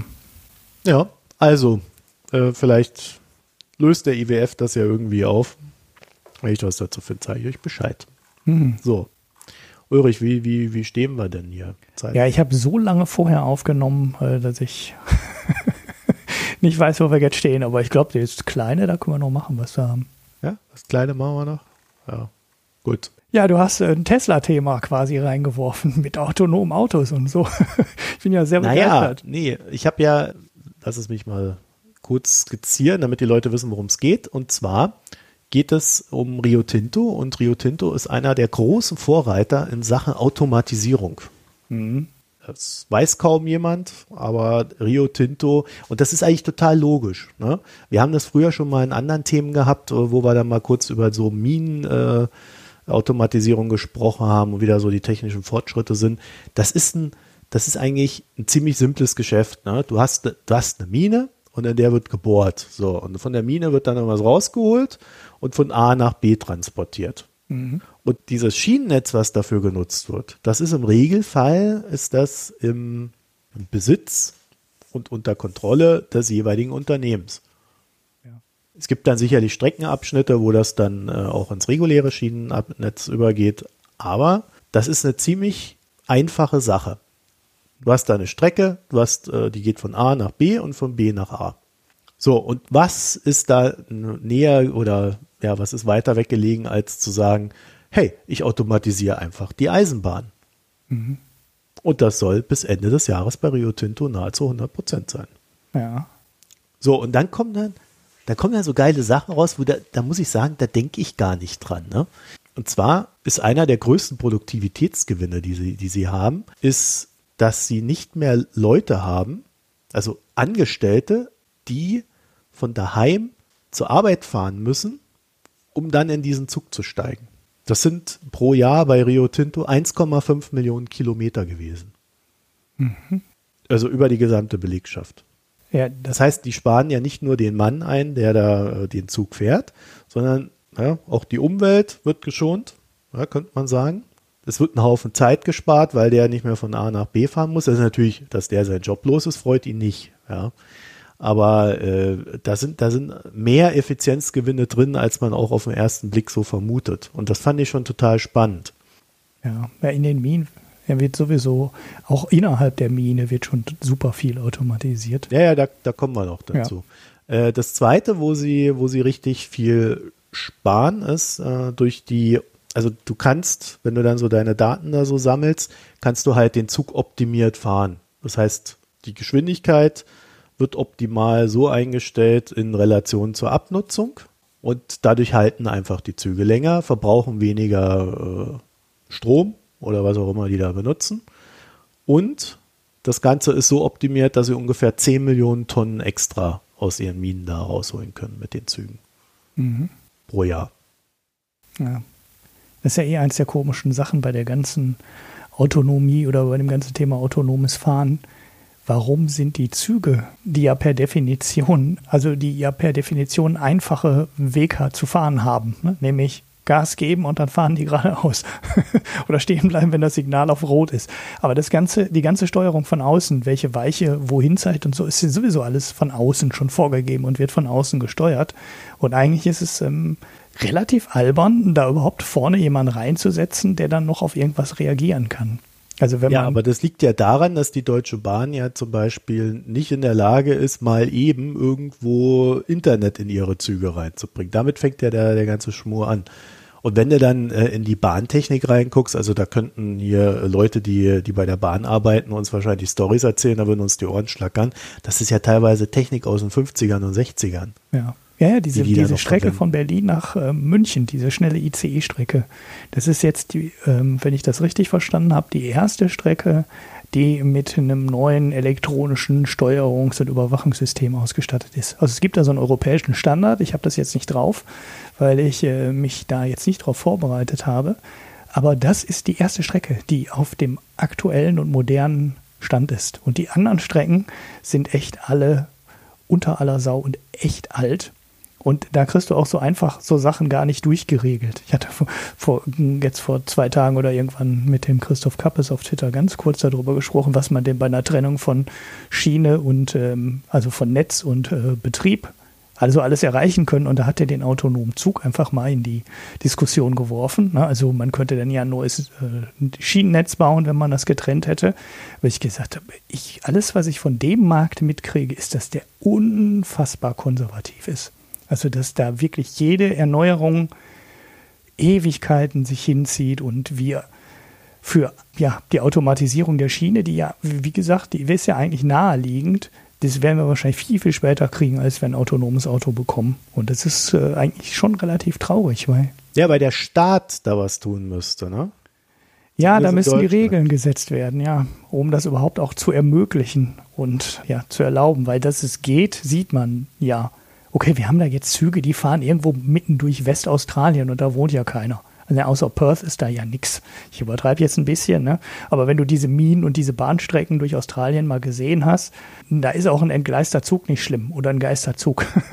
Weil da kommt halt dann unter Umständen zehn Stunden keiner, der auch über die Schienen laufen kann. Da kann halt nichts passieren, weil da nichts los ist. Es ist immer was anderes, als wenn du die jetzt durch dich besiedelte Gebiete fahren lässt. Aber ähm, trotzdem das äh, ist schon traurig, ähm, dass bei der Automatisierung und dem Bereich Bahn so wenig passiert. Ja.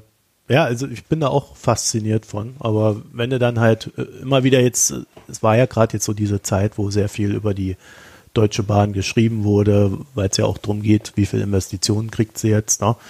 Und äh, dann kommt halt der Scheuer und sagt, 20 Milliarden investieren wir da und dann heißt dann in Zeitung nur, ja, 80 bräuchte es. also das ja, ist ja. Wie, wie, wie krass, äh, wie wenig Geld eigentlich reinfließt. Und da hatten wir ja diese Phase, wo eh alles kaputt gespart wurde und so weiter. Also das ist ja, das ist ja alles kein Spaß. So, jedenfalls zurück zu Rio Tinto. Die bauen momentan äh, so Fernsteuerungszentren auf. Und dann haben sie mir erzählt, sie hätten da so ein Hauptfernsteuerungszentrum. Da habe ich mir gedacht, ja, bräuchte man eigentlich mehrere. Ja. Also wenn du eins hast und dann ein Ausfall ist, dann geht halt gar nichts mehr. Das willst du ja eigentlich vermeiden. Also bräuchtest du mehrere, die so ein bisschen dezentral sind. Und das heißt, der, ja, der Produktivitätsgewinn, den du theoretisch hättest, wenn du nur eins hast, der ist vielleicht dann etwas kleiner, wenn du dann drei, vier hast. Aber dafür hast du halt weniger Ausfälle bei der ganzen Sache. Dann sagen sie natürlich, ja, also wir haben jetzt so ganz wenige Unfälle, das ist alles super, also da werden auch Menschenleben gerettet und so weiter. Ja, ist auch richtig. Es verlieren allerdings wohl auch 50 Prozent der Leute ihren Job mit der ganzen Automatisierung. Äh, da sagen die dann, ja, ihr habt uns unser Leben zerstört und äh, das ist quasi wie, als wenn ich da vom Zug überfahren worden wäre. Ja, also das, das ist natürlich auch hart. Auf der anderen Seite entstehen viele neue Jobs in der Technik und im Support von dem Ganzen. Ne? Also wenn du da automatisiert da rumfährst, dann brauchst du natürlich dann auch entsprechend äh, die Gewährleistung, dass da alles läuft in deinen Überwachungszentren, Fernsteuerungszentren. Also das kommt alles jetzt und äh, die Minenbranche scheint da so der große Vorreiter zu sein. Und dann hat Rio Tinto eine, ja, so eine Art ja, wie soll ich sagen, so eine, so eine äh, Vorzeigemine, in die sie jetzt investieren, irgendwie 2,2 Milliarden Dollar. Und das soll die erste autonome Mine so richtig werden.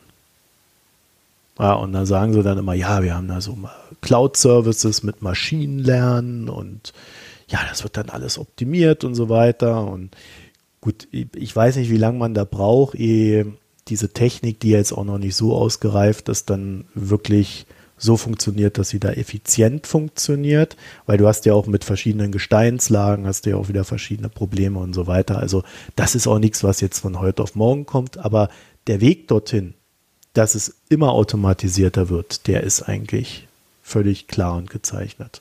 Mhm. Weil diese LKWs, die fahren auf jeden Fall auch schon autonom. Das habe ich schon mal gesehen. Also Haben sie auch immer mehr, also immer mehr Trucks äh, sind autonom ist dann halt so quasi erstes die Eisenbahn, zweite sind die Trucks und als letztes kommt die Mine an sich. Ja, naja, das, äh, das Sprengen und, und das äh, aus der Wand reißen, das ist oder das Reinscheppen in den Buldenkipper ist natürlich noch ein bisschen Handarbeit, weil nicht so automatisierbar, aber das Rauf- und Runterfahren, das kannst du ja über GPS gesteuert ziemlich einfach machen. Die Straße ist ja auch immer da, die ändert sich ja nicht. Du fährst ja mal, du fährst ja da jahrzehntelang immer den gleichen Weg rauf und runter. Das kriegst du ja so gut automatisiert, ja. Ja, die sind schon also, weg. Die Fahrer da in den riesen Muldenkipper, wo du, wenn du das Ding auf dem Foto siehst, die fragst, wo sitzt da eigentlich der Fahrer? Weil die Kabine erkennst du ja gar nicht, weil die ja unfass, so unfassbar groß sind. Ja, es werden zumindest immer weniger. Also äh, es ist noch nicht, hat sich noch nicht, also bei den Trucks hat sich noch nicht ganz durchgesetzt, aber das, das äh, ist völlig klar. Das dauert jetzt vielleicht noch ein, zwei Jahre und dann sind die alle weg. Ja. ja. Seid froh, dass ihr nicht ins Minengeschäft eingestiegen seid. Ja, und das darf Außer als Programmierer. So sicher, ne? ja. ja, wer bei Cloud Services arbeitet, der hat seinen Job sicher. Ja. Ja, ja, gucken wir mal, was draus wird. Ich habe da so zwei, zwei, zwei, drei Links dazu gegeben. Ja, dann würde ich sagen, dann haben wir noch äh, einen ganz kleinen Rausschmeißer, den hast du heute reingeschmissen, Ulrich. Es gibt einen Vergleich der Robo-Advisor mit einem Echtgeld-Depot äh, oder mehreren. Ja, den hatten wir auch schon mal hier, ne? Nachdem wir hatten ja wir schon mal, ne? mit ja. Grony das äh, Interview hatten, das unser erstes Interview gemacht hatten, ähm, hatten wir irgendwann auch mal schon mal wieder auf diese ganzen Robo-Advisor zurückgeschaut. Damals war Crony gar nicht so schlecht, ne? Aber das hat sich jetzt verändert. Es hat sich jetzt äh, verändert. Also zumindest an der Oberfläche, aber die Einwände kommen ja dann. Wir haben jetzt das Ergebnis von 2018 im Endeffekt. Ich weiß jetzt gar nicht, wie lange Sie gemessen haben. 1.5. bis 30.11. Aha, also bis Ende. Ist hier so die Tabelle, die ich. Genau, bis Ende November. Und wir haben keinen einzigen Robo-Advisor, der den Vergleichsindex geschlagen hat. Also zur, ähm, zu der Definition des Tests muss man sagen, die haben geschaut, wie die Zusammensetzung der Portfolios ist. Also wie viel Aktien, wie viel Anleihen. Und dann haben die nach der Verteilung in Aktien und Anleihen ein Portfolio gebaut aus ähm, zwei ETFs, glaube ich, ne? Und haben dann halt verglichen mit dem 50-50, 60-40, äh, ja, 45, 50 und so weiter. Was die Robo-Advisor halt angelegt haben, haben die dann über diese zwei Fonds abgedeckt. Oder sind es Benchmarks? Es sind Benchmarks, ne? MSCI World Global das ist eine Benchmark, äh, 50% und, MSCI und 50% irgendwelche Anleihen. Und diesem Komma-Index. Das ist der Anleihenteil. Ja, das ist die zweite Benchmark. Ach so, okay. Ähm, zweite Benchmark ist äh, die Komma-Strategie, also Komma mit äh, 2M und ER hinten dran. Und das ist so ein Weltportfolio gemischt mit risikofreiem Portfolioanteil, also wahrscheinlich irgendwelche Anleihen oder so. Ah, okay, also. Also es gibt zwei Möglichkeiten. Genau, der ähm, MSCI World und Barclay Globus, das ist dieser 50-50 äh, Verteilungsfonds, Aktienanleihen, hat dieses Jahr, also bis Ende November, 1,7 Prozent plus erwirtschaftet und ist damit im Vergleich ähm, einer der vier, die ein positives Ergebnis erwirtschaftet haben. Dummerweise ist der beste Robo-Advisor Fintego mit plus 0,9 Prozent. Und die beiden anderen, die leicht im Plus abgeschlossen haben, die liegen halt nur bei 0,2, 0,1 Prozent plus. Einer liegt plus minus 0 und der Rest liegt halt im Minus. Was im Vergleich zu so einem plus 1,7, 50-50 Weltanleihen und Weltaktienportfolio schon relativ schlecht ist, weil die 1,7 Prozent sollte man ja eigentlich schon erreichen. Ja, ähm, Grony. Also jetzt gibt's, jetzt ja. macht es vielleicht Sinn, an der Stelle das kurze Aber zu erklären.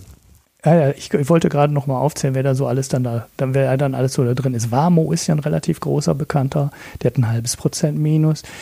Easyfolio minus 1,3 Prozent, Grony minus 1,4 Prozent. Scalable äh, Capital ist ein Riesenanbieter. Ich glaube, die verwalten 500 Milliarden oder noch mehr inzwischen.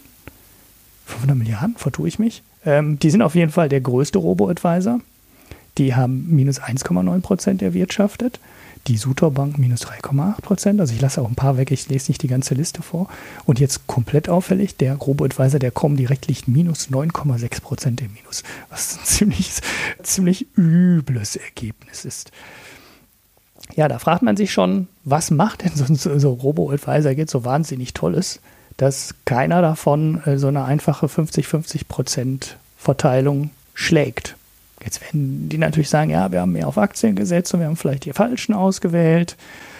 Aber trotzdem, eigentlich sollte ein Robo-Advisor für eine halbwegs konservative Anleihe, also der, man muss äh, bei dem, ähm, der, ist der Comdirect, ist der Cominvest hier jetzt als Cominvest abgedeckt? Ja, ne?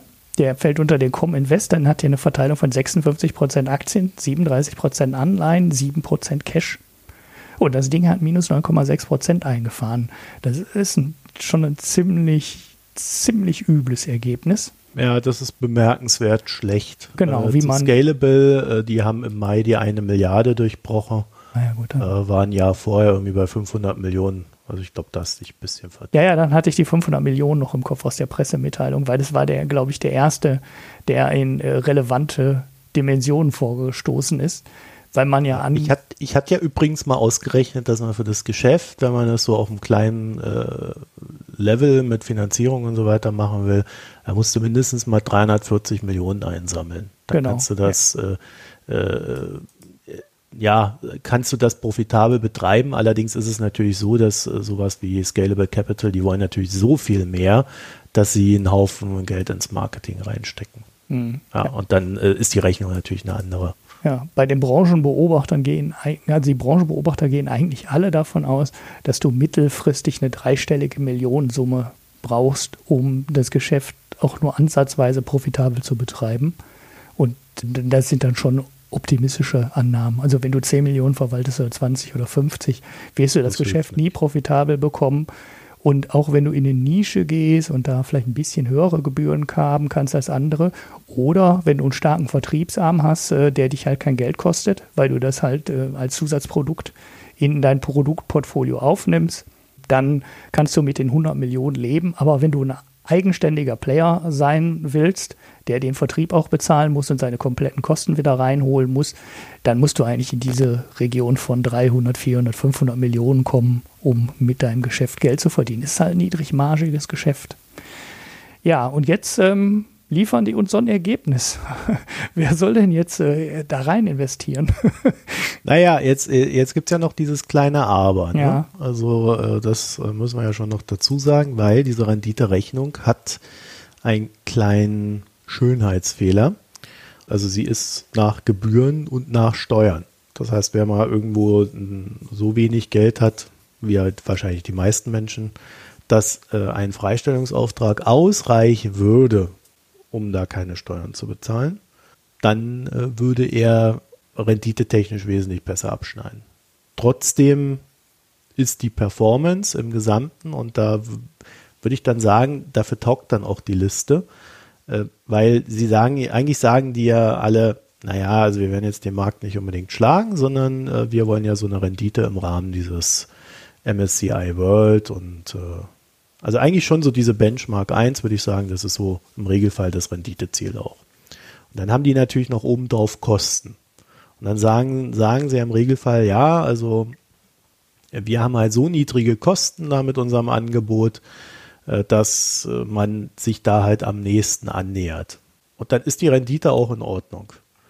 So, wenn dann also so eine Comdirect mit so einer fetten Minusrendite dann dasteht, dann ist schon so die Grund, Grundannahme falsch. Allerdings muss man auch jetzt noch wieder eine weitere Einschränkung machen.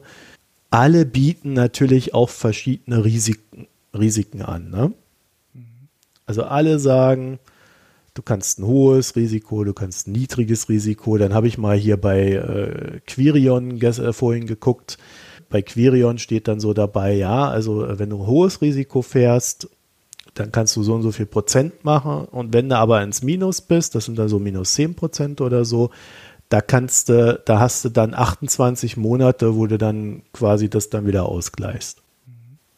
Also da steht dann schon so direkt dabei dann teilweise auch, wie du wenn du denn ins Minus rutscht, wie lange das dann dauert, bis du wieder da das ausgeglichen hast und so weiter und so fort. Also was du auch so aushalten können musst. Und jetzt, wenn du jetzt mal auf den DAX guckst und nicht auf den MSCI, dann wirst du sehen, dass der dieses Jahr schon ein ordentliches Minus hat und dass natürlich im Vergleich zum DAX das hier eine tolle Rendite ist.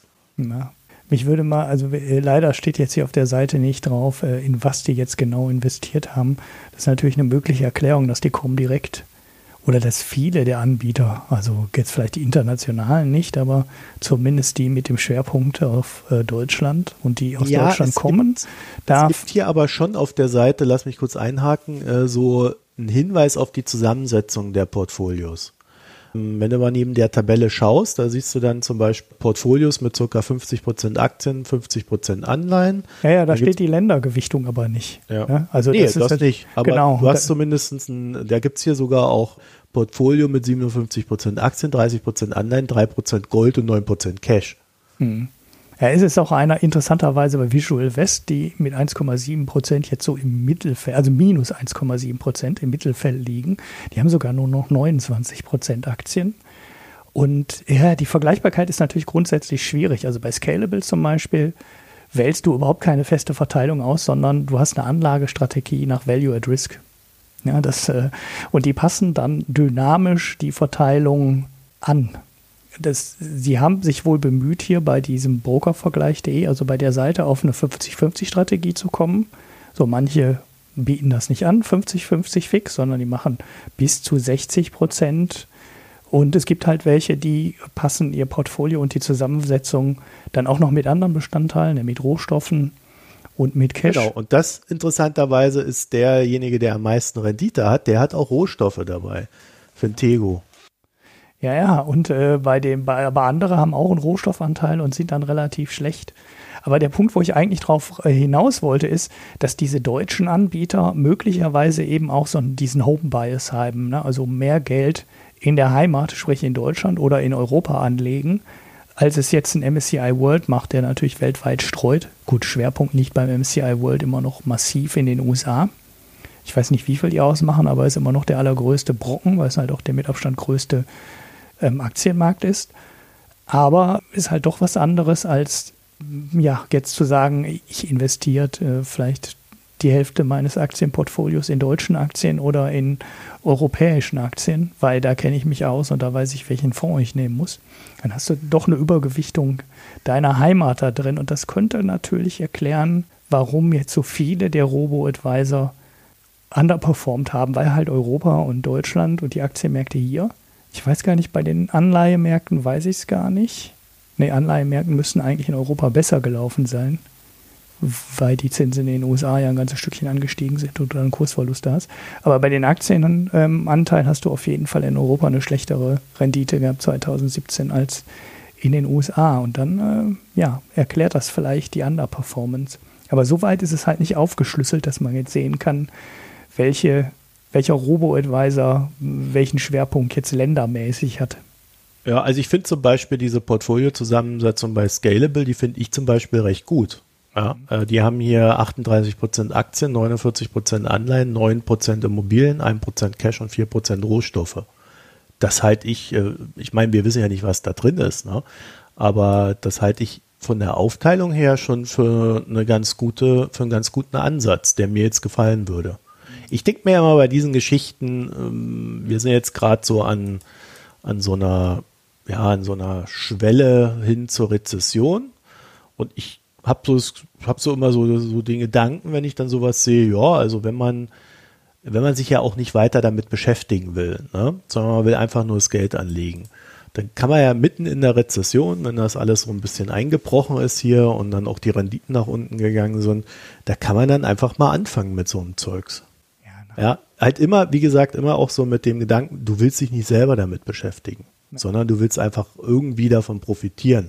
Und dann ist es dir auch egal, ob du eins zu eins diese Rendite da abbildest von den MSCI. Da kannst du auch gleich so, eine, so ein MSCI-Ding kaufen. Ja. Wobei ja hier der, die Benchmark 50-50 ist. Also das, das, äh, wenn, wenn man sich keinen Kopf machen will, finde ich das vom Ansatz her schon in Ordnung. Ich selber würde es eher nicht tun. Mhm weil ich dann doch eine zu starke Meinung über einzelne Werte habe. Wo ich dann denke, ja.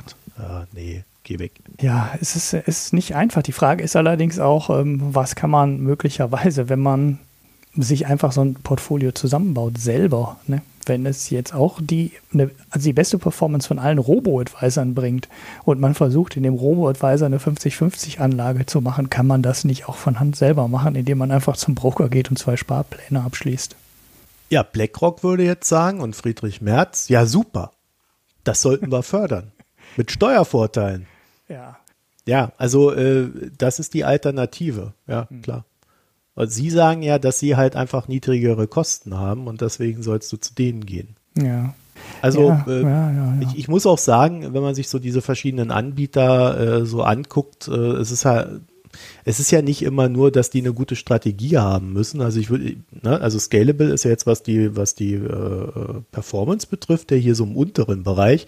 Da habe ich jetzt gesagt, das ist aber ein Portfolio, was ich äh, vom Ansatz her interessant finde. Ne? Ja. Ohne jetzt zu wissen, was da drin ist. Das heißt also, es, es geht nicht immer nur um Rendite, sondern es geht ja auch, die, die, die Rendite ist zwar am Ende, wie sie ist, aber es geht ja auch um das, was in was möchte ich investieren, welche Mischung möchte ich haben und so weiter. Und da kannst du jetzt kurzfristig vom 1. Mai bis 30.11. Äh, halt auch mal völlig schief liegen, aber auf fünf Jahre, auf zehn Jahre, und das ist ja dann vielleicht doch eher das, was du machen willst, kann das völlig richtig sein. Ne? Mhm. Deswegen ist das hier ganz nett, um zu sehen, wie nähern die sich denn eigentlich diesen Kosten-Nutzen-Faktor an. Aber es ist vom Zeitraum her auch so kurz, dass es eigentlich überhaupt keine Aussage trifft. Ja. Ja, ich müsste jetzt in die alte Folge nochmal nachgucken, was damals die Ergebnisse waren. Das Ergebnis kommt ja nicht zum ersten Mal. Also die machen ja nicht zum ersten Mal diese Auswertung. Ja, also zum Beispiel hat ja, äh, bei mir hat jetzt zum Beispiel die Quirion äh, hier mit minus 0,5 Prozent, sind sogar ganz gut hier, so im oberen Mittelfeld, hat bei mir einen sehr guten Ruf. Mhm. Ja, auch weil ich da teilweise noch die Leute von früher kenne. Wo ich dann einfach sage, das kann ich mir vorstellen mit so, weil es geht ja nicht immer nur, also Deutsche Bank, ja, wer würde bitte in die Deu zur Deutschen Bank gehen und sich, von, selbst wenn es ein Robo-Advisor ist, da Geld reinschmeißen? du bist ja mit Verbrechern in einem Topf. Ja, ja, ja, das sagst du jetzt. Scheiße, ist der Sponsor schon wieder weg. So seht ihr das mit unserem Werbeverkauf. Ja. Wir haben uns mal drei alte Folgen angehört von ihm. Das können wir leider nicht sponsoren. Wir Tut haben auch leid. genau die drei Folgen angehört, in denen sie über uns gesprochen haben. Ja, aber ich meine, äh, ich meine, muss ja nur in die Zeitung gucken. Ja? Der Olaf Storbeck hat heute in der Financial Times äh, also fast eine ganze Seite drüber geschrieben, was da bei der Deutschen Bank alles schief läuft. Mhm. Ja, ich meine, die haben halt auch einen Prozess nach dem anderen. Ne? Und damit, mit den Verbrechern sind jetzt auch nicht die Deutschbanker gemeint, sondern scheinbar sitzt da auch der ein oder andere Kunde, ne? der nicht so ganz sauber arbeitet. Ne? Und ähm, das heißt also, wenn du, wenn du hier sowas raussuchst, gehst du ja auch immer so ein bisschen, was hat denn der Anbieter bei mir für einen für einen Ruf? Ja, komm direkt, wundert mich jetzt zum Beispiel, warum die so schlecht sind. Also da würde ich tatsächlich gerne mal mehr wissen. Und die meisten von denen hier kenne ich doch gar nicht. Nee, das ist ja. So. Weltsparen weiß ich, die sind sehr groß, aber pff, ist irgendwie so ein Fintech. Ja, ob das überlebt, keine Ahnung. Hm. Grony müsste man halt mal wissen, wie, wie, viel, wie viel Cash da dahinter steht und ob die Finanzierung gesichert ist. Ich habe ja damals die These gehabt, dass äh, das so in Richtung geht, ähm, dass sie halt irgendwann unter dem Mantel eines Großen verschwinden werden. Ja, und so, so kannst du die halt immer durchgehen. Whitebox sagt mir jetzt irgendwie nichts. Scalable, gut, ist halt so mit der größte. Größe ist ja immer gut, das heißt, das ist sicher. Auch wenn du natürlich irgendwo im Sondervermögen bist, aber du willst auch diesen ganzen Ärger gar nicht haben, dass da irgendwie mal ein Anbieter pleite geht. Ja, ja, ja das Geld so, ist ja gesichert so, ne, beim Broker. Das liegt ja als ja Sondervermögen. Das ist nicht weg, aber, aber trotzdem Zeit. musst du da, genau, trotzdem musst ja. du dich drum kümmern und das Geld dann da genau. irgendwie rauskriegen.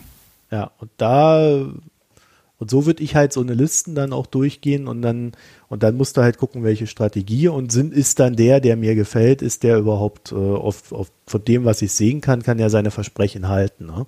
Also auch da steckt Arbeit drin mhm. würde ich sagen. Nicht immer nicht so der Werbung folgen, sondern da muss man dann schon ein bisschen genauer hingucken. Also komm direkt. Wenn da jemand mehr weiß, bitte sagt das uns. Mhm, ja, so ein Depotauszug wäre ja mal wirklich interessant, wo die das Geld reingesteckt haben. Das ist ja fast, das ist ja so weit ab von der Durchschnittsperformance, dass die da schon fast eine Wette eingegangen sind. Also wie gesagt, die einzige naheliegende Erklärung, die ich jetzt habe, ist, die haben zu viel auf deutsche oder europäische Aktien gesetzt. Sonst kann das ja Er sieht so, so nach dem DAX-Portfolio aus. Ne? Ja, ja, das Wahrscheinlich haben sie die Commerzbank gekauft. genau, sie haben die Deutsche Bank einfach gekauft, weil sie die heimlich übernehmen wollen. Nein, kleiner Witz. Ja, dazu, da müssen wir unserer Aufklärungspflicht natürlich äh, auch gerecht werden. Dazu gab es heute die Meldung aus Kreisen, ja, die berühmten Kreise haben gesagt, und das ist jetzt auch schon länger im Markt, also es ist, aber es kommt immer wieder, dass auch die Bundesregierung jetzt der Meinung ist, dass Deutsche und Commerzbank zusammengehen müssten. Das wird keins der Probleme lösen, die die alle haben. Wir bauen uns wieder einen nationalen Champion aus einer Bank, die noch 15 Milliarden oder wie viel sind die wert und der Commerzbank, die 8 Milliarden wert ist. Also ich meine, das wird nichts, das wird nicht mal ein nationaler Champion. Das ist sehr traurig, was da passiert. Wobei die Deutsche ja, Bank. Ja, dann hast du halt eine große Bank mit all den Problemen, die die beiden jetzt zusammen haben. Genau, dass sie ja. auch echt schlecht geredet wird. Ne? Also wenn man da so international manche Leute verfolgt, die sind ja echt dabei, äh, die Bank in die Pleite zu schreiben. Also da scheinen so international ein paar Leute massiv gegen die Deutsche Bank spekulieren ja. zu wollen. Sag mal, hast du noch im Kopf, äh, wer der Anbieter von N26 ist, wo äh, von dem N26 da diese Sachen vertickt? Nicht ganz sicher, aber ich meine Wamo. Ah ja, Wamo. Ich, ich weiß es nämlich auch nicht. Ja, ich, ich kann es auch gerade nicht nachgucken. N26 und Wamo. Ich kann es auch gerade nicht nachgucken. Ja, ist weil, richtig. Wamo startet ja, B2B-Strategie mit N26. Ah ja. Ja, aber das waren ja die, die haben die Einstiegshürde so niedrig gesetzt, dass du ja da teilweise Verluste machen konntest durch die Gebühren. Wir erinnern uns. Mich, ja. ja. Und ich habe jetzt auch nochmal geguckt, so ein paar getestet und äh, die haben eigentlich alle recht hohe Einstiegshürden von der Grundsumme her. Ja, also so 5.000, 10.000, je nachdem, wo du hingehst. Und äh, das ist natürlich explizit auch dafür da, dass überhaupt eine Rendite erzielt werden kann. Ne? Mhm. Ja, Gut, dann äh, habe ich noch eine letzte Sache, Ulrich. Ich habe heute nämlich Apple Pay getestet. Wow, toll. Ja, ich bin, ich bist bin zum Rewe Ach ja, gegangen. Du bist ja N26-Kunde, ne? Ja. Ich ja. bin ja nur bei der Sparkasse, die machen ja nicht mit. Ja, da, die haben aber eine ganz starke Meinung zu der Sache. ja, die machen sich nur noch lächerlich, aber ist egal ja, die nutzen unsere Girocard nicht, die haben es nicht verdient, auf dem Markt zu sein, diese Apple Pay. Aber äh, ich, ich bin heute mutig zum Rewe, hinter mir eine riesenlange Schlange und dann habe ich zur Verkäuferin gesagt, ja, das soll ja jetzt mit dem Handy gehen, darf ich das mal probieren? Und dann habe ich dann so mein Handy da so äh, hingehalten und ja, so zack, bum, bang. Ja, noch eine Touch-ID, ich habe ja noch so ein mhm. altes mit, mit Touch, mhm. dann so Touch-ID und fertig. Ja, Interessanter wird's, wenn du mit dem Handy bezahlst mit Face ID, da musst du natürlich im richtigen Winkel da stehen, sonst. Können Sie mal Ihre nicht. Beleuchtung im Supermarkt verbessern? Nein, das ja, die ist ja schon gut an der Kasse. Das funktioniert ja auch im Dunkeln. Ja. ja. Also einfach hinhalten, Touch ID, fertig ich, ich folge ja zu viele Leute von diesem Payment and Banking Podcast, aber die Begeisterung gestern war schon ein bisschen lustig. Irgendwie denke so, boah, jetzt könnt ihr mit eurem Handy bezahlen. Das ist ja toll. Früher musste ihr ja noch das Portemonnaie dranhalten wegen der Kreditkarte und jetzt könnt ihr das mit dem Handy machen. Mein Gott, euer Leben wird jetzt ja so, ihr werdet jetzt alle so glücklich sein, dass ihr das mit dem Handy bezahlen könnt und nicht die. Naja, ich muss schon sagen, äh, ich habe das, als ich das so gemacht habe, also ich bin da ja auch so ein bisschen skeptisch, weil ich hab halt vorher die Karte rausgeholt, drüber gehalten, fertig. Ne? Ab und zu mal musste ich meine PIN eingeben, wenn der Einkauf zu groß war. Alles gut und schön. Und die Handys werden ja auch immer größer. Ja, also ich habe die mittlerweile, habe ich mein Handy irgendwie da meistens im Rucksack oder so, weil das kannst du ja nicht mehr. Die Hosentaschen werden immer kleiner, die Jackentaschen jetzt im Winter kannst du das Handy in die Jackentasche tun, aber so sobald es wärmer wird, ist es im Rucksack drin. So, und dann da irgendwie im Rucksack rumkramen, das Handy rausholen und Böpp zu machen. Das ist halt wie das Portemonnaie rauszuholen, die Karte rauszuziehen und Böpp zu machen. Mhm. Aber, was ich heute natürlich auch gemerkt habe, als ich da so länger in der Schlange stand, ich stehe da halt länger in der Schlange und was mache ich? Zück mein Handy. Das macht man ja sowieso, der ein oder andere macht das ja schon in der Schlange. Kann man, kann man ja, manchmal ist ja so lang, dann kann man nochmal schnell Twitter checken. Ja, wenn du denn Empfang hast. Ne? Viele Supermärkte haben keinen Empfang, aber ich habe heute im Rewe gelernt, sie haben ein kostenloses WLAN. Ja, teilweise, ja. ja vorne an der Kasse, Kasse hast ne? du aber meistens WLAN. Ist ja der Hammer, ne? Und ähm, so stand ich dann so mit meinem Handy da und habe mir gedacht, ja, jetzt, jetzt kannst du ja eigentlich, wenn du das eh schon so rausgeholt hast, dann auch Apple Pay machen. Und da ist es dann natürlich dann wieder schneller. Also je länger die Schlange, desto eher zückst du dein Handy, desto eher zahlst du mit Apple Pay. Mhm. So ist eine. das Thema auch noch abgehakt und endgültig gelöst. Ja. ja, also war schon ein schönes Gefühl, das so zu machen, aber ich, ja, ich bin mal gespannt, wie der Deutsche das so. Ne? Ja, der wird es wahrscheinlich genauso wenig oder genauso viel annehmen wie vorher auch. Also was natürlich nett ist, ist, dass du jetzt die Kreditkarte einfach nicht mehr mitnehmen musst, ne? Weil das du ist ja. Ist das wirklich überall so? Nee, nicht überall. Wenn du noch ein ganz altes Lesegerät hast, dann geht es natürlich nicht, aber das, äh, die sterben ja auch immer mehr aus. Ne? Also diese mhm. Ritschrad-Geräte sind ja eigentlich sowieso schon weg. Und wenn du ein halbwegs modernes Lesegerät hast, die Supermärkte haben es zum Beispiel alle, also ich wüsste keins mehr, wo es nicht stehen würde. NFC-fähig sind die eigentlich alle. Und dann kannst du auch überall mit Apple Pay bezahlen. Oder ja, und was mache ich dann mit meiner schönen Kreditkarte von N26, die dann irgendwie so Metallen und so ist? Ja, angeben, wenn du es noch willst. Aber eigentlich brauchst du die nicht mehr, nicht mehr für das normale Bezahlen. Im Ausland und so ist natürlich auch anders. Oder wenn du ein Restaurant hast, wo noch ein altes Lesegerät ist, dann ist es natürlich auch anders. Aber wenn ein modernes äh, Lesegerät vorhanden ist, dann brauchst du die Kreditkarte eigentlich nicht mehr. Dann packst du die einmal in Apple Pay oder Google Pay rein und dann bist du raus. Dann brauchst du es nicht mehr. Kann man ja noch anders umsetzen. Ne? Bei der Däuber haben sie ja eine virtuelle Kreditkarte angelegt. Also du kriegst eine Kreditkarte, eine extra Kreditkarte quasi, wenn du Deutsche Bank Kunde bist. Und die gibt es nur noch innerhalb von Apple Pay. Was dann auch dazu führt, dass du mit deinem Girokonto eine Kreditkarte über Apple Pay bekommst, auch wenn du in deinem Konto gar keine Kreditkarte hast. Also Sachen sind dann möglich. Ich weiß nicht, ob sie es so umsetzen oder so vermarkten. Aber du kannst auf jeden Fall eine virtuelle Kreditkarte dazu kriegen, die du überhaupt nicht mehr im Portemonnaie haben kannst oder musst. Die ist dann nur noch im Handy. Ich bin gerade echt am überlegen, ob ich das Ding noch brauche. Ja. Ja, im Ausland das ist schon äh, brauchen äh, und so. Ne? Ja, ja, aber man muss schon sagen, diese diese äh, diese diese Titankarten da, ne, die hältst dann so hin und dann eigentlich fast jeder Verkäufer, ach, das ist aber eine schöne Karte. Das habe ich ja noch nie gesehen. Echt? War ja. das die, wo du Geld für bezahlen musst extra? Ja, ja, klar. Geld musst du ja für alles bezahlen, sobald du das Konto nutzen willst. Ja. Es ist dann immer nur die Frage, wie viel, ob du die 5 Euro oder die 15 Euro zahlst. Mhm. Ich habe halt damals gedacht, ich probiere das jetzt mal aus und ähm, das Ergebnis dessen ist tatsächlich, ja, die sind, die, die, die Leute fahren da voll drauf ab. Ne, aber jetzt mit Apple Pay hast du natürlich auch erstmal ein Gesprächsthema. Ja. Oh, was ist das mit dem Handy? Oh, ich weiß noch, ich weiß noch, als ich in Kalifornien Urlaub gemacht habe, äh, habe ich der NFC-Karte erklärt. In Kalifornien. Aha. Wo ich dachte, jeder, jeder Hans und jeder Hensen äh, weiß natürlich sofort hier Karte, pst, puh, puh. Nee. Die haben ja irgendwie fünf Tage vorher haben die diese, diese Geräte bekommen, wurde dann so, ne, hochmodern alles. Dann, dann habe ich dann einfach meine Karte drüber gehalten, aber die völlig falsch. Oh, das habe ich mal gelesen, dass das geht. Echt? Ja, also wie in Deutschland war das. Ja. Okay. Wir an so einer deutschen Kasse. Oh, uh, so einer sind sie. So eine Karte drüber hält. Das machen ja irgendwie nur drei, vier Prozent der Leute, falls überhaupt. Das soll ganz, ganz wenig sein, ist es NFC. Also ich weiß nicht, ob das jetzt so der große Durchbruch für Apple Pay wird.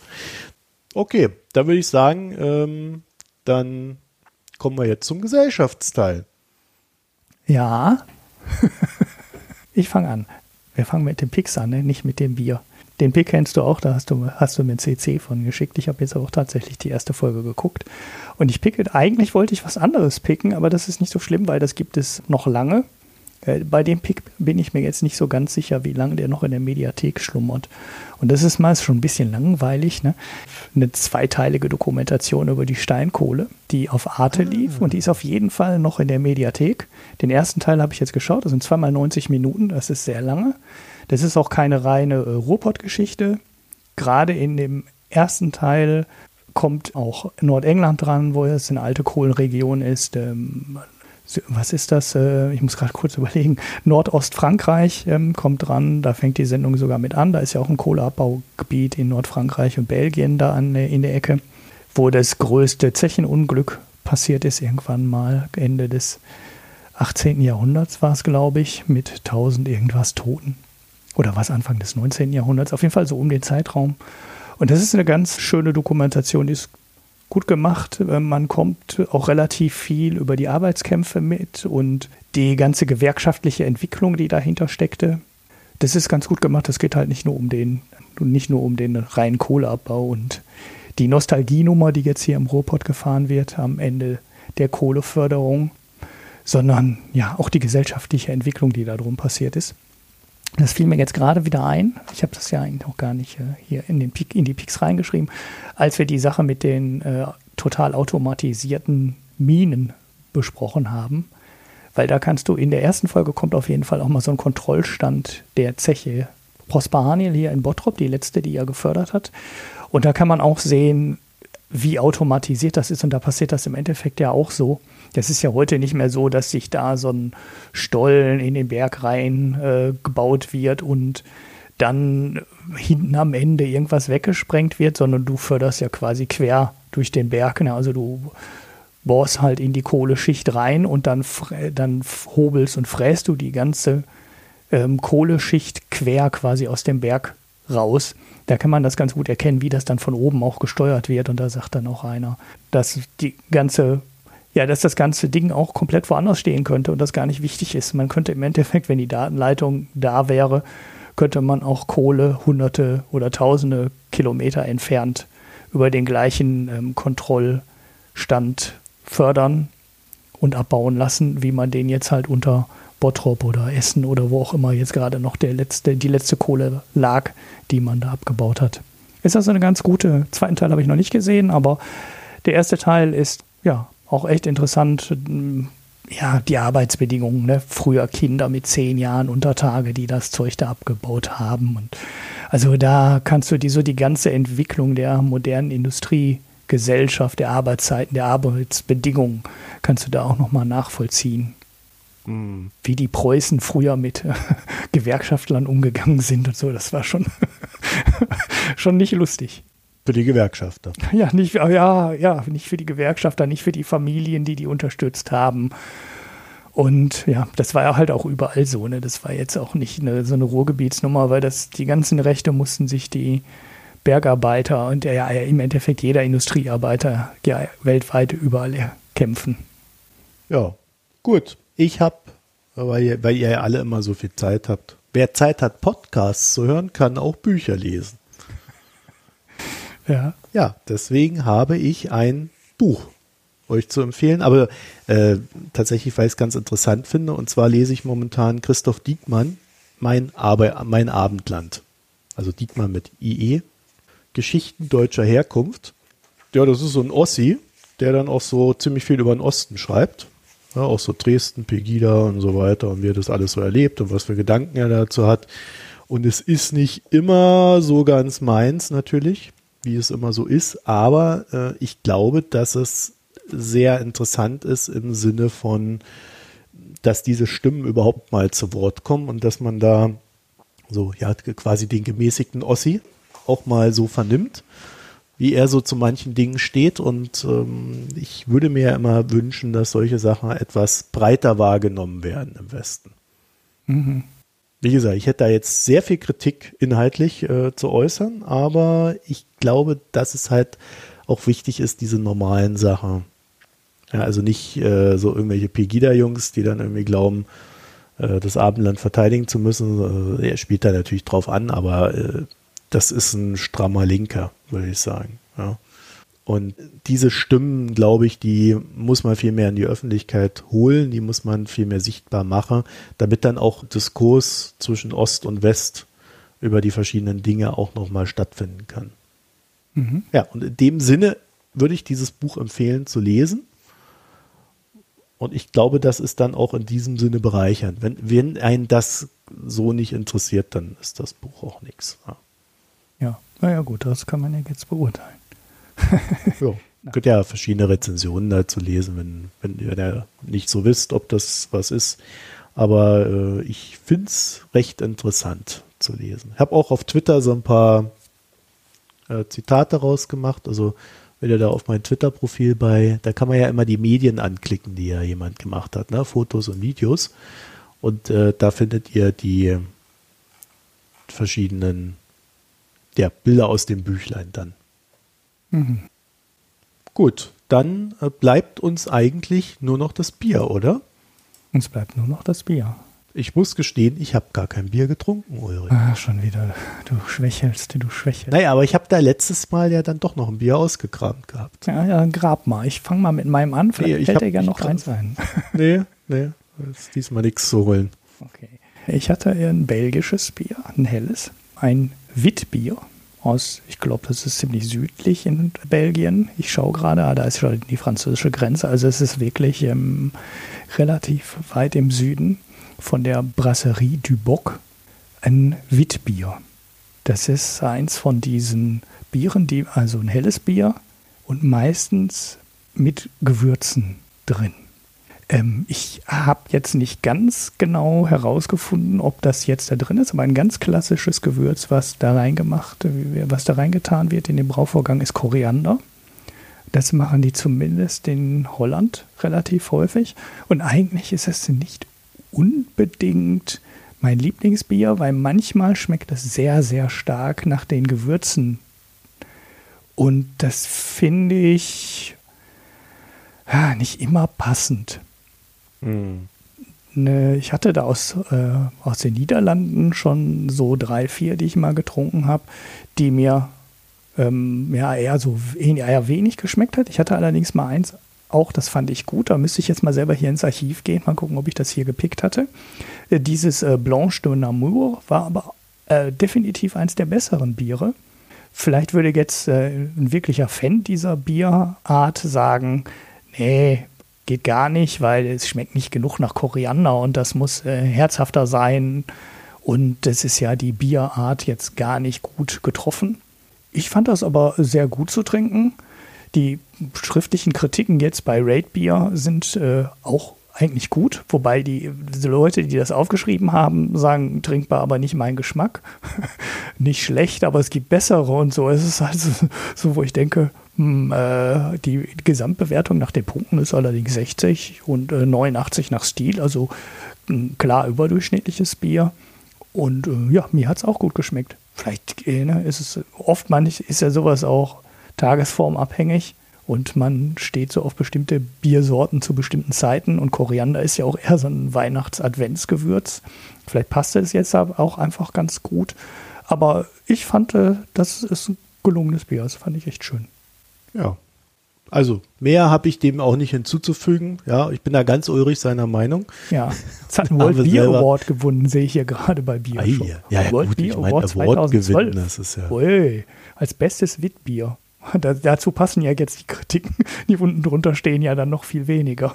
Ah, kann man trinken. Der Deutsche ist begeistert. Ja, kann man trinken. Würde ich nicht wegschütten. Ja, das, das war ein Schwabe.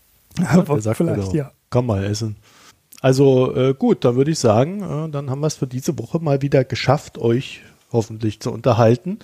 Und äh, ja, ihr hingegen, jetzt beginnt eure Arbeit. Ja, ihr könnt jetzt diesen Podcast äh, in, in die Welt hinein äh, hinaus verbreiten, also in den sozialen Netzwerken oder Mund-zu-Mund-Propaganda. Das soll ja viel effektiver sein, habe ich gelesen. Ja, mhm. dass man quasi hinausbrüllt. Schaut die Mikroökonomen! oder wie auch immer das gehen soll.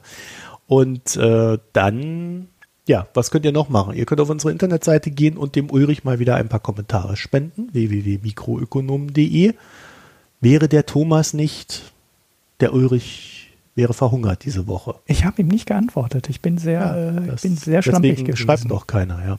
Ja, ja. Das ist natürlich das Grund. Ja, sonst mache ich das ja eigentlich immer, aber es war etwas stressig hier, ja. Ja, und dann, was haben wir noch? Ach so, ja, da könnt ihr dann auch gleich spenden. Euch bleiben da zwei Möglichkeiten. Einmal, ihr geht auf unser Profil, ja, also auf den Ulrich oder auf den Marco oder auf die Hanna. Und da sind dann diese Amazon-Wunschlisten oder ihr spendet einfach dem Podcast Geld, damit er, wir haben ja das am Anfang erläutert, am Leben bleibt und leben bleiben kann und sich äh, weiter verbreiten kann. Mhm.